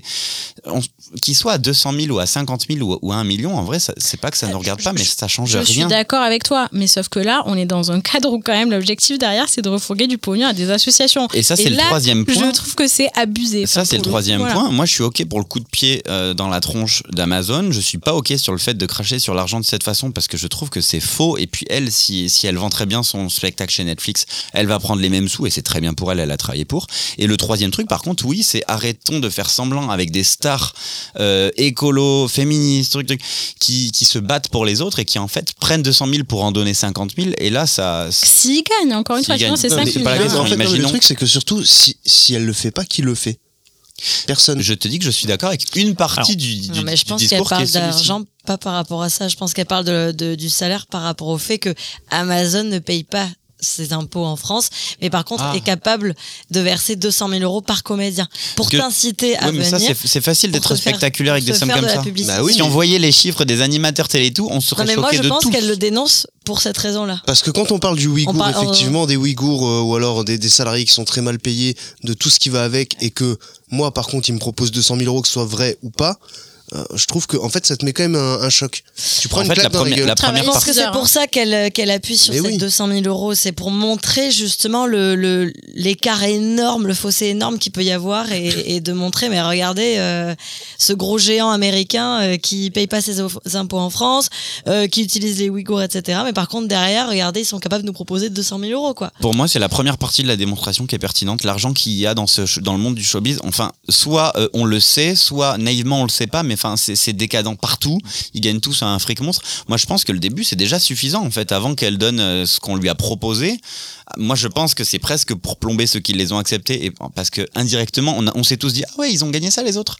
Alors que c'est Oui. pas la partie intéressante, je trouve. Alors, Moi, juste- que Pierre Ninet il gagne 200 000 balles, je m'en fous. Par contre, qu'il y ait des Ouïghours qui, qui vivent l'esclavage en, en 2023, Ouais, là, je m'en fous moi, pas. je m'en fous aussi, mais dans le cadre du fait où ils sont censés faire ça pour une association, enfin, c'est comme si tu me disais que les mecs qui participent au Resto du Cœur, ils sont, euh, au- voilà, ils- les enfoirés, ils sont payés un million chacun. Enfin, tu vois ce que je veux dire Euh, il y a eu des casseroles. de ouf. Million, Bah mais- ouais, mais ça, ça me choque à un moment donné. En fait, moi, ce qui me dérange, c'est que c'est genre des grandes stars qui se font un pognon de dingue. Ok, il y a pas de souci là-dessus, mais venir se donner bonne conscience en lâchant 5000 boules à une association alors qu'on en a pris 200 000. C'était mon point numéro met. trois, je Après, là, où euh, là où aussi il y, a- beaucoup de démagogie, c'est c'est que par exemple là tu donnais l'exemple des enfoirés, euh, ceux qui viennent pour pour faire le, pour voilà, ils viennent aussi pour faire leur promo. Alors pas Bien tous, oui, bien, bien sûr. sûr. Il y a il y a des Patrick Bruel, euh, des euh, des des euh, des euh, Jean-Jacques Zazie, voilà. Goldman. Jean-Jacques Goldman. Goldman, ils ont pas besoin de ça. Euh, ils ont ils ont vraiment pas besoin de ça. Et, voilà, et notamment Jean-Jacques Goldman ne fait pas ça pour ça. Mais euh, mais mais je veux dire voilà, d'autres d'autres le, le font. Alors je vais pas donner de nom parce que justement, j'a- j'allais ce que j'allais vous dire en fait. Là où moi je trouve qu'il y a une énorme maladresse de la part de Blanche Gardin, c'est que dans cette lettre, je, je trouve en fait que c'est très accusateur et que du coup elle, elle elle fait passer un petit peu tous ceux qui ont participé pour des vendus un petit peu dans le sens ah ouais mais regardez eux ils ont voilà, ils sont prêts à vendre leur mère pour euh, pour faire leur truc. Et ça moi il y a un côté qui me dérange un petit peu. L'autre truc qui me dérange, c'est que vous allez sur Amazon, sur le- la plateforme Amazon, eh ben vous pouvez acheter le livre de Blanche Gardin et c'est mis en ligne par Blanche Gardin. C'est ses éditeurs. Et c'est là où, ouais, mais du coup, si tu es capable de faire une lettre Tu pour dénoncer ça, tu peux dire aussi à tes éditeurs, attention, moi je veux pas prendre part à Amazon.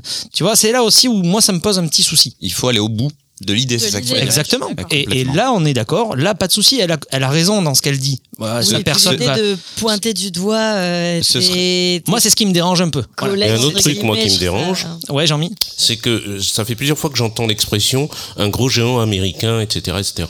Est-ce qu'on réagirait de la même façon si c'était un géant français? Elle bosse pour Bolloré, hein. elle est chez Canal. Ouais, moi, ça me poserait, la même, pré- ça me poserait le Oui. même problème. Ah. C'est pour ça que je trouve Ouais. qu'elle va pas au bout. Euh, vous la trouvez courageuse et franchement, je trouve qu'elle a été sur plusieurs prises de position, mais aujourd'hui, on est, on est dans, dans un monde où elle peut communiquer sur ses réseaux sociaux de façon extrêmement puissante. Si elle sort un, un bouquin, elle peut dire à tout son, tout son auditoire.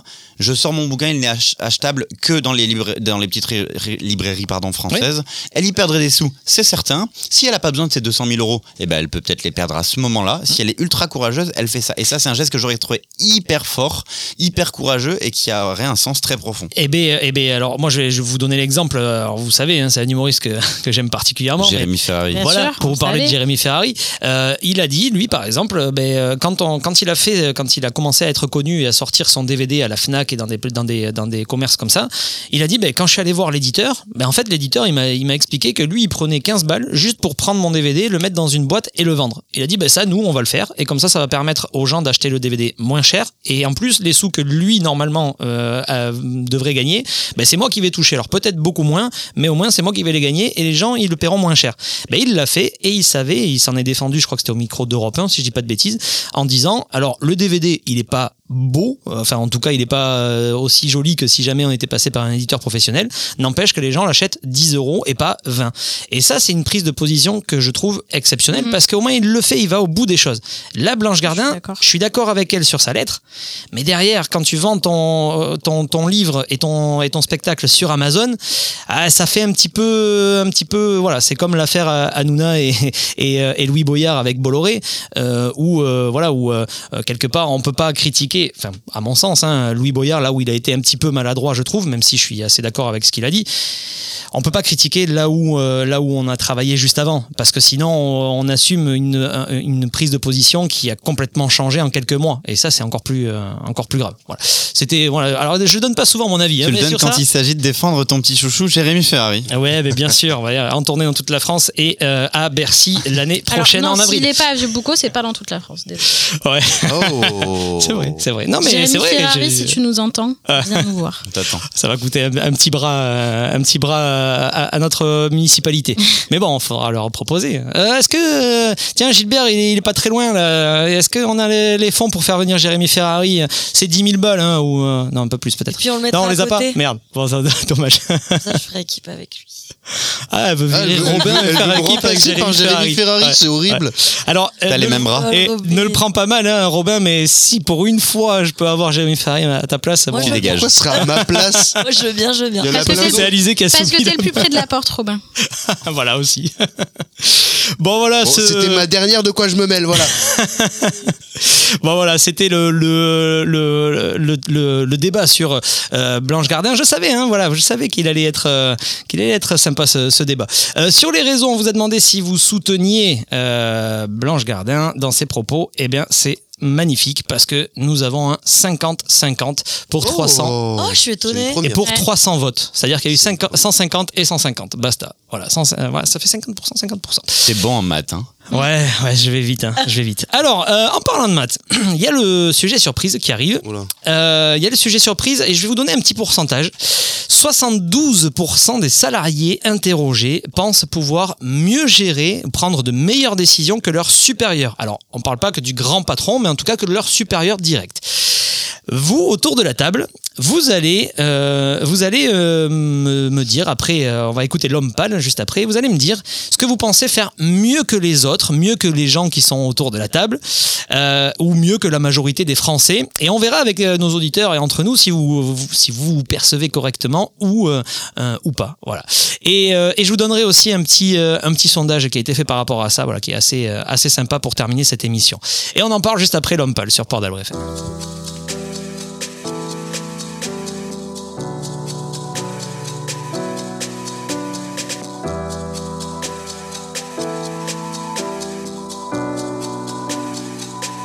J'avais jamais vu de nuit aussi calme. Hey, je la regarde enchaîner les cigarettes. Hey, ses larmes coulent en silence, on entend toujours les cigales. On se blesserait même avec zéro mot. Pourtant, aucun mur sur cette terre ne pourrait étouffer le cri de nos phéromones. On risque pas de tenir longtemps.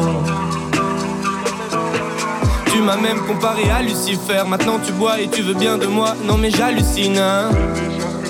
Je sais déjà ce que la distance entraîne. Soit c'est la guerre pendant dix ans sans trêve, soit je la quitte en lui disant Garde le sourire, plus rien n'est grave. Tant qu'il nous reste une seconde de souvenir dans le crâne, nos deux corps pourraient mourir. J'ai déjà fait le deuil. Maintenant pas loin de moi, une larme cachée dans l'œil. Notre histoire n'aurait jamais pu finir dans le calme et la tendresse. Je te déteste comme cette phrase qui dit C'était trop beau pour être vrai. Je n'avouerai jamais que certaines de mes propres émotions m'effraient. Je te déteste comme cette phrase qui dit C'était trop beau pour être vrai.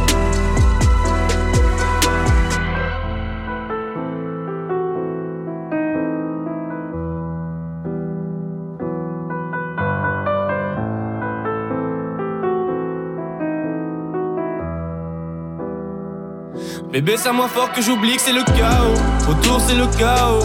Regarde-nous le destin, pas honte. Les dieux ont pas honte. J'ai tout foiré cette année, c'est toujours en chantier. Est-ce qu'on peut revenir en janvier? Son regard me traverse le corps comme une longue aiguille. On dirait bien qu'on est cuit, nous deux dans la même voiture, on fonce vers la mort. On se déteste tellement qu'on refait l'amour. Parce que c'est comme de la drogue, on a de quoi planer. Sur son dos, mon corps, je fais de l'aquaplaning. Le problème, c'est que ça me rappelle pourquoi je l'aime. Je revois le début, les premières semaines. On pourrait repartir à zéro et prendre le premier avion comme dans un film de merde. Mais c'est du délire, garde le sourire. Plus rien n'est grave. Tant qu'il nous reste une seconde de souvenir dans le crâne, nos deux corps pourraient mourir. J'ai déjà fait le deuil. Maintenant, pas loin de moi, une larme cachée dans l'œil. Notre histoire n'aurait jamais pu finir dans le calme et la tendresse. Je te déteste comme cette phrase qui dit C'était trop beau pour vrai. Je n'avouerai jamais que certaines de mes propres émotions m'effraient. Je te déteste comme cette phrase qui dit C'était trop beau pour être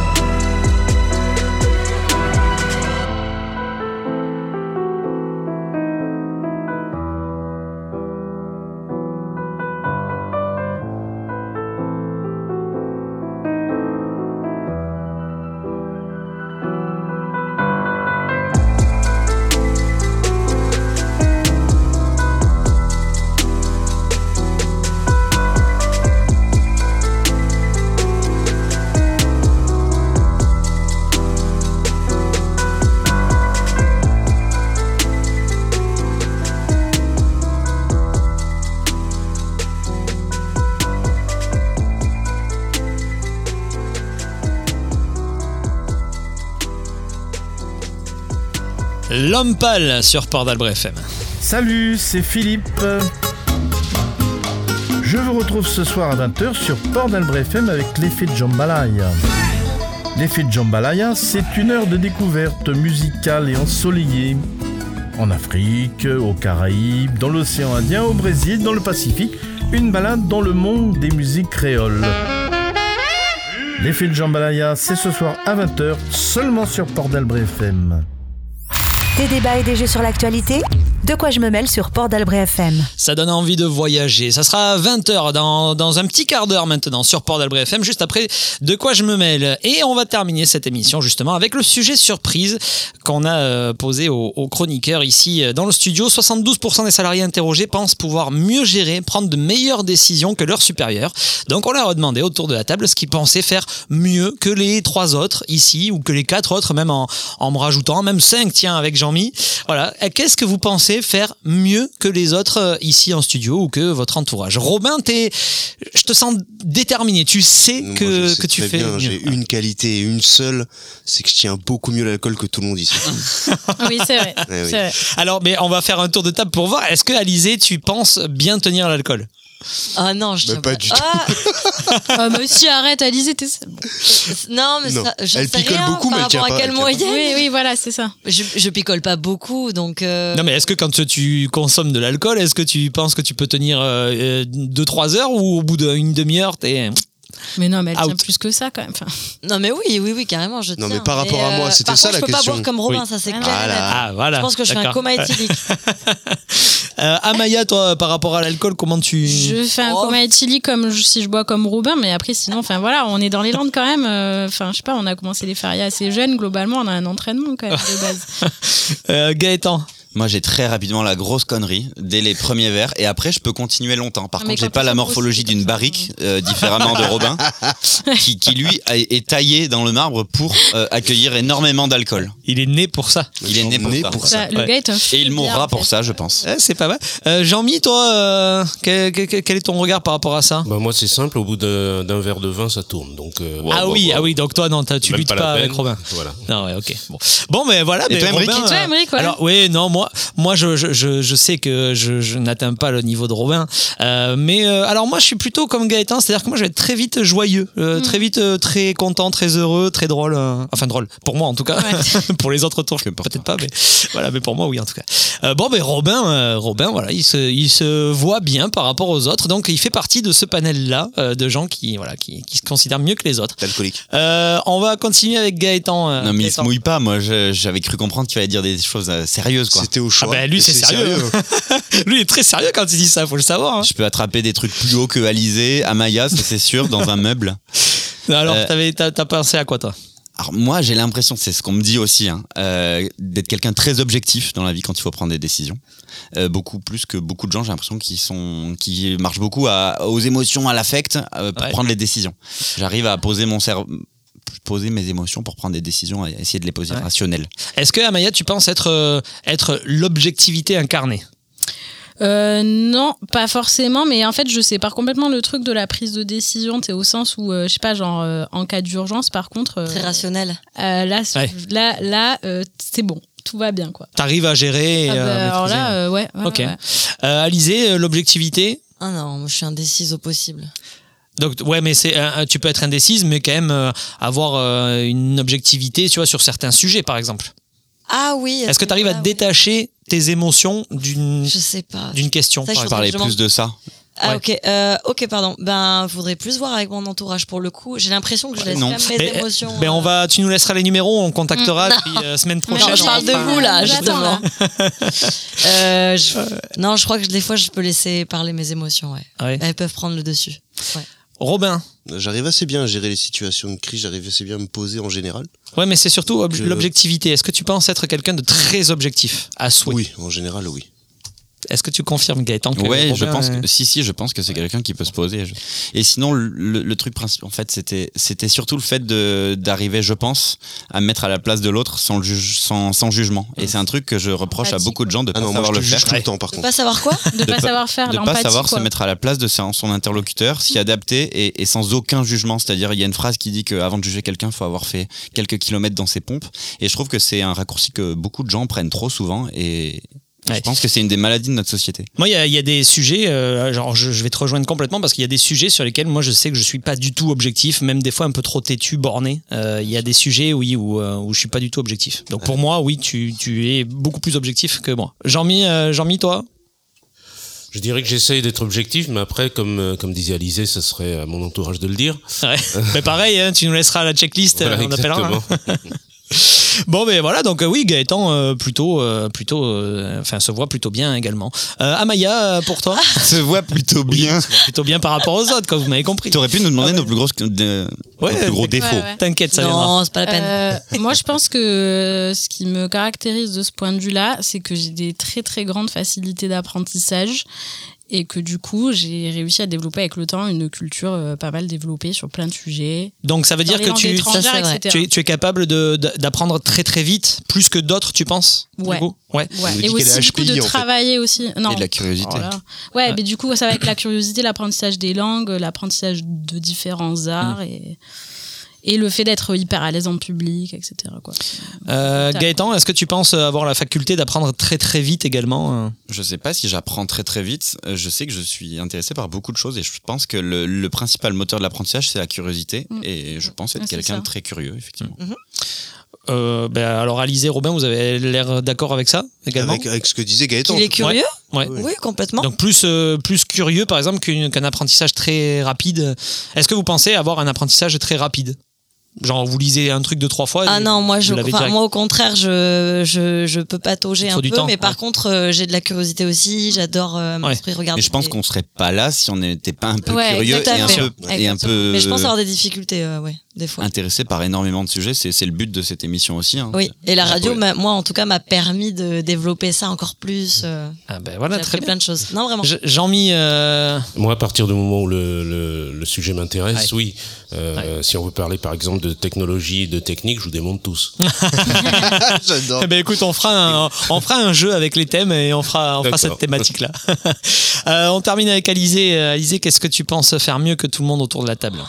J'aime pas ça. Alors mieux que tout le monde, c'est pas comme ça que tu l'avais formulé au début. Hein. Si, c'est comme, ça que je le formule maintenant. début, hein. Merci. Ah. Je croyais Euh, plus que la moyenne des ça gens. Peut-être mon enthousiasme des fois. Euh, Il y en a plein qui se moquent de moi parce que pour des choses simples à la con, euh, j'ai le sourire jusqu'ici. euh, je m'ébats pour euh, des trucs euh, insignifiants pour certaines personnes. euh, un papillon, voilà, je suis wow. Mais pour de vrai, c'est Je l'ai vu à l'œuvre avec le papillon. Non, mais je suis, je suis quelqu'un de, de très enthousiaste de ce qui va se passer Très autour de moi, de, dans la nature, de n'importe quoi. Et, et c'est sincère. Les gens, vraiment, ils sont là, mais euh, ils se moquent de moi. Mais Ouais. c'est sincère. Je... Euh, Robin, est-ce que tu penses être dans cet état d'esprit-là? Est-ce que tu penses euh, voilà, faire plus que la moyenne, être plus joyeux que la moyenne des gens? Euh, je sais pas parce que ça dépend, ça dépend des, des journées, de ce que j'apprends dans ma journée. Mais, euh, mais par contre, oui, j'ai aussi un peu ce côté enfant qui s'émerveille assez souvent. oui. Enfant, ouais. ouais. Et, et ouais, si tu apprends par exemple une, une mauvaise nouvelle, alors pas bien sûr dramatique, hein, mais une mauvaise nouvelle, est-ce que tu es euh, quand même joyeuse ou, ou pas? Ah non, quand même pas. Mais Non, Euh, ça, ça, ça prend pas le dessus sur des. Par contre, alors encore non, une mais fois, les je parle pas joyeuses, de elle est drame. pas hein. défoncée. Ouais, non, mais voilà, parce qu'il y a non, gens- mais ça m'est arrivé de, de rire ou d'avoir envie de rire quand on m'annonçait une très mauvaise nouvelle. Mais c'est nerveux. Je sais pas pourquoi c'est nerveux. Alors euh, Amaya. Gaëtan, euh, euh, Je, je pense pas être plus joyeuse que la moyenne. Non. J'ai gardé un peu mon âme d'enfant, mais je suis pas comme Alizé non plus. Quoi. Enfin, ouais. Gaëtan? Non, Moi j'ai deux moods. hein. Soit je suis complètement déprimé par notre société, Voilà, soit je suis un, en- un enfant bisounours euh, comme Alizé Ouais, et on s'entend très bien pour ça. Et, Oui. et Alizé dit que les gens se moquent de, de ça, mais c'est ce que les gens aiment chez elle pour Oui, les gens oui. qui l'aiment en tout cas. Mais Donc moi je trouve ça incroyable et moi je peux faire un tour de, pot- de mon potager tous les matins et voir chaque nouvelle Oui. pousse et faire oh putain yes une donc oui non oui, moi donc tout, m'émerveille quand même aussi. donc oui. Et Jean-Mi, euh, pour terminer, la joie. Moi, je suis plutôt, je suis plutôt robot en fait dans, dans la vie. Ah. Pas de sentiment. Plutôt Par binaire, contre, ouais. Voilà. Paul Par Mirabel. contre, j'ai une, j'ai une, une admiration pour les gens qui ont gardé cette euh, capacité d'émerveillement euh, et Ah. côté enfant. Petite déclaration, beau. Hein Voilà. Avec Alice, Ouais. il suffit de nous voir euh, voir mon chat faire un seul mouvement dans la maison et c'est terminé. L'émerveillement est là à chaque fois. Ah, mais vraiment. Depuis deux ans et demi. Alors, pour terminer, pour l'émission, je vais vous donner du coup quand même les, les, euh, ce qui est ressorti le plus souvent euh, parmi, euh, parmi ce sondage-là. Alors vous allez me dire très rapidement, hein, parce qu'il nous reste trois minutes d'émission, donc il faut qu'on aille assez vite. Euh, euh, il y a par exemple un Français sur quatre ne se lave pas tous les jours. Alors est-ce qu'il y a parmi euh, vous, vous quatre, vous cinq, euh, des gens qui ne se lavent pas tous les jours? Non? Tout le monde se lave tous les jours? Oui. Ça peut m'arriver de le faire deux fois. Ouais, mytho. C'est, et là, il y a Et du j'ai envie de dire, c'est pas si grave de pas se laver tous les Non, mais jours. pour Oui, ça oui, tu peux dire. c'est même trop. hein.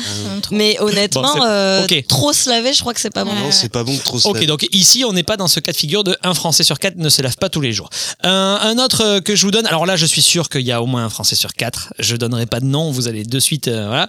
Un Français sur quatre est, con- euh, est convaincu que les Illuminati ou une puissance contrôlent nos États et nos gouvernements. C'est moi. Oui c'est ou non moi, C'est moi. C'est moi. Voilà, Moi c'est moi. Aussi, un peu. Ah, donc on est à un et demi. Non. Non Ah. C'est non. Donc on est à un et demi sur Jean-Mi quatre. Jean-Mi est d'accord avec moi, je suis sûr. Je sais pas. Alors Jean-Mi, Non, t'es mais plutôt. sérieux, les Illuminati reptiliens Euh, Non, Ah, mais c'est. Jean-Mi, t'es plutôt oui, euh, les Illuminati contrôlent ou, ou pas? Non. Non? Non. Donc ça fait un et demi sur 5. Ouais, donc on est dans cette fourchette-là, on n'est pas, on n'est pas trop mal. Euh, alors attention, parce que là je peux me fâcher, je peux me fâcher et Gaëtan aussi, je pense. Euh, D'autres aussi. hein. Un Français sur quatre jette des déchets par la fenêtre de sa voiture. No Est-ce- fucking way. Est-ce qu'il y en a ici qui le font? Oh Je pense l'avoir fait zéro fois Euh, dans ma vie. j'ai- J'ai- j'ai- J'ai pas de Zéro voiture. fois. Zéro fois. Tu peux jeter par la voiture des Côté autres. hein. passager, Non ça mais compte. lui de des trucs voiture. par son balcon en fait. tu vois. Oh, J'ai pas de balcon non plus. Non, alors j'ai jamais vu Robin. Oh, les jeter, mégots, euh, les mégots, chose. On par- l'a déjà dit, Robin n'a n'a pas l'éthique, mais n'a pas les moyens de, de polluer. Il fait, il fait rien de mal, mais parce qu'il ne je peut m'achète pas. une voiture, je m'achète un gros Hummer, putain. Si le pouvoir d'achat de Robin explose, Et il jette tout. si le pouvoir Je jette tout parce que Il je dois la rattraper poubelle, le il la retard. jette par la Euh, certains diront qu'ils jettent l'argent par les fenêtres, mais bon, ça, c'est un autre débat. Euh, Oh, le pauvre. un Français sur quatre euh, a déjà mangé des insectes. Est-ce qu'il y en a qui ont déjà mangé des insectes autour Alors, de la table pas volontairement, C'est le dernier qu'on fait, vite. Pas Ah oui, pas volontairement. Pas volontairement Oui, voilà, pas Bon, voilà. volontairement. Des mouches. j'en ai déjà mangé des trucs séchés là, mais pour le délire quoi, parce que euh, Ah. Perry débile, on a goûté ça, Mais ça passe. Certains à Pékin ont mangé des vers aussi. Ça passe complètement. Bon allez, on se quitte euh, sur ça. Merci pour euh, votre participation à tous les quatre, à tous les cinq, avec euh, Jean-Mi qui était là aussi, euh, à Gilbert pour la participation sur le budget et qui m'a dit non pour euh, Jérémy Ferrari à Vibuco. Euh, et merci à vous qui nous avez écoutés bien sûr en direct sur portalbrefm.fr et sur les plateformes de podcast. Salut Salut Salut Allez. Port d'Albret FM, c'est toute l'année. C'est toute l'année.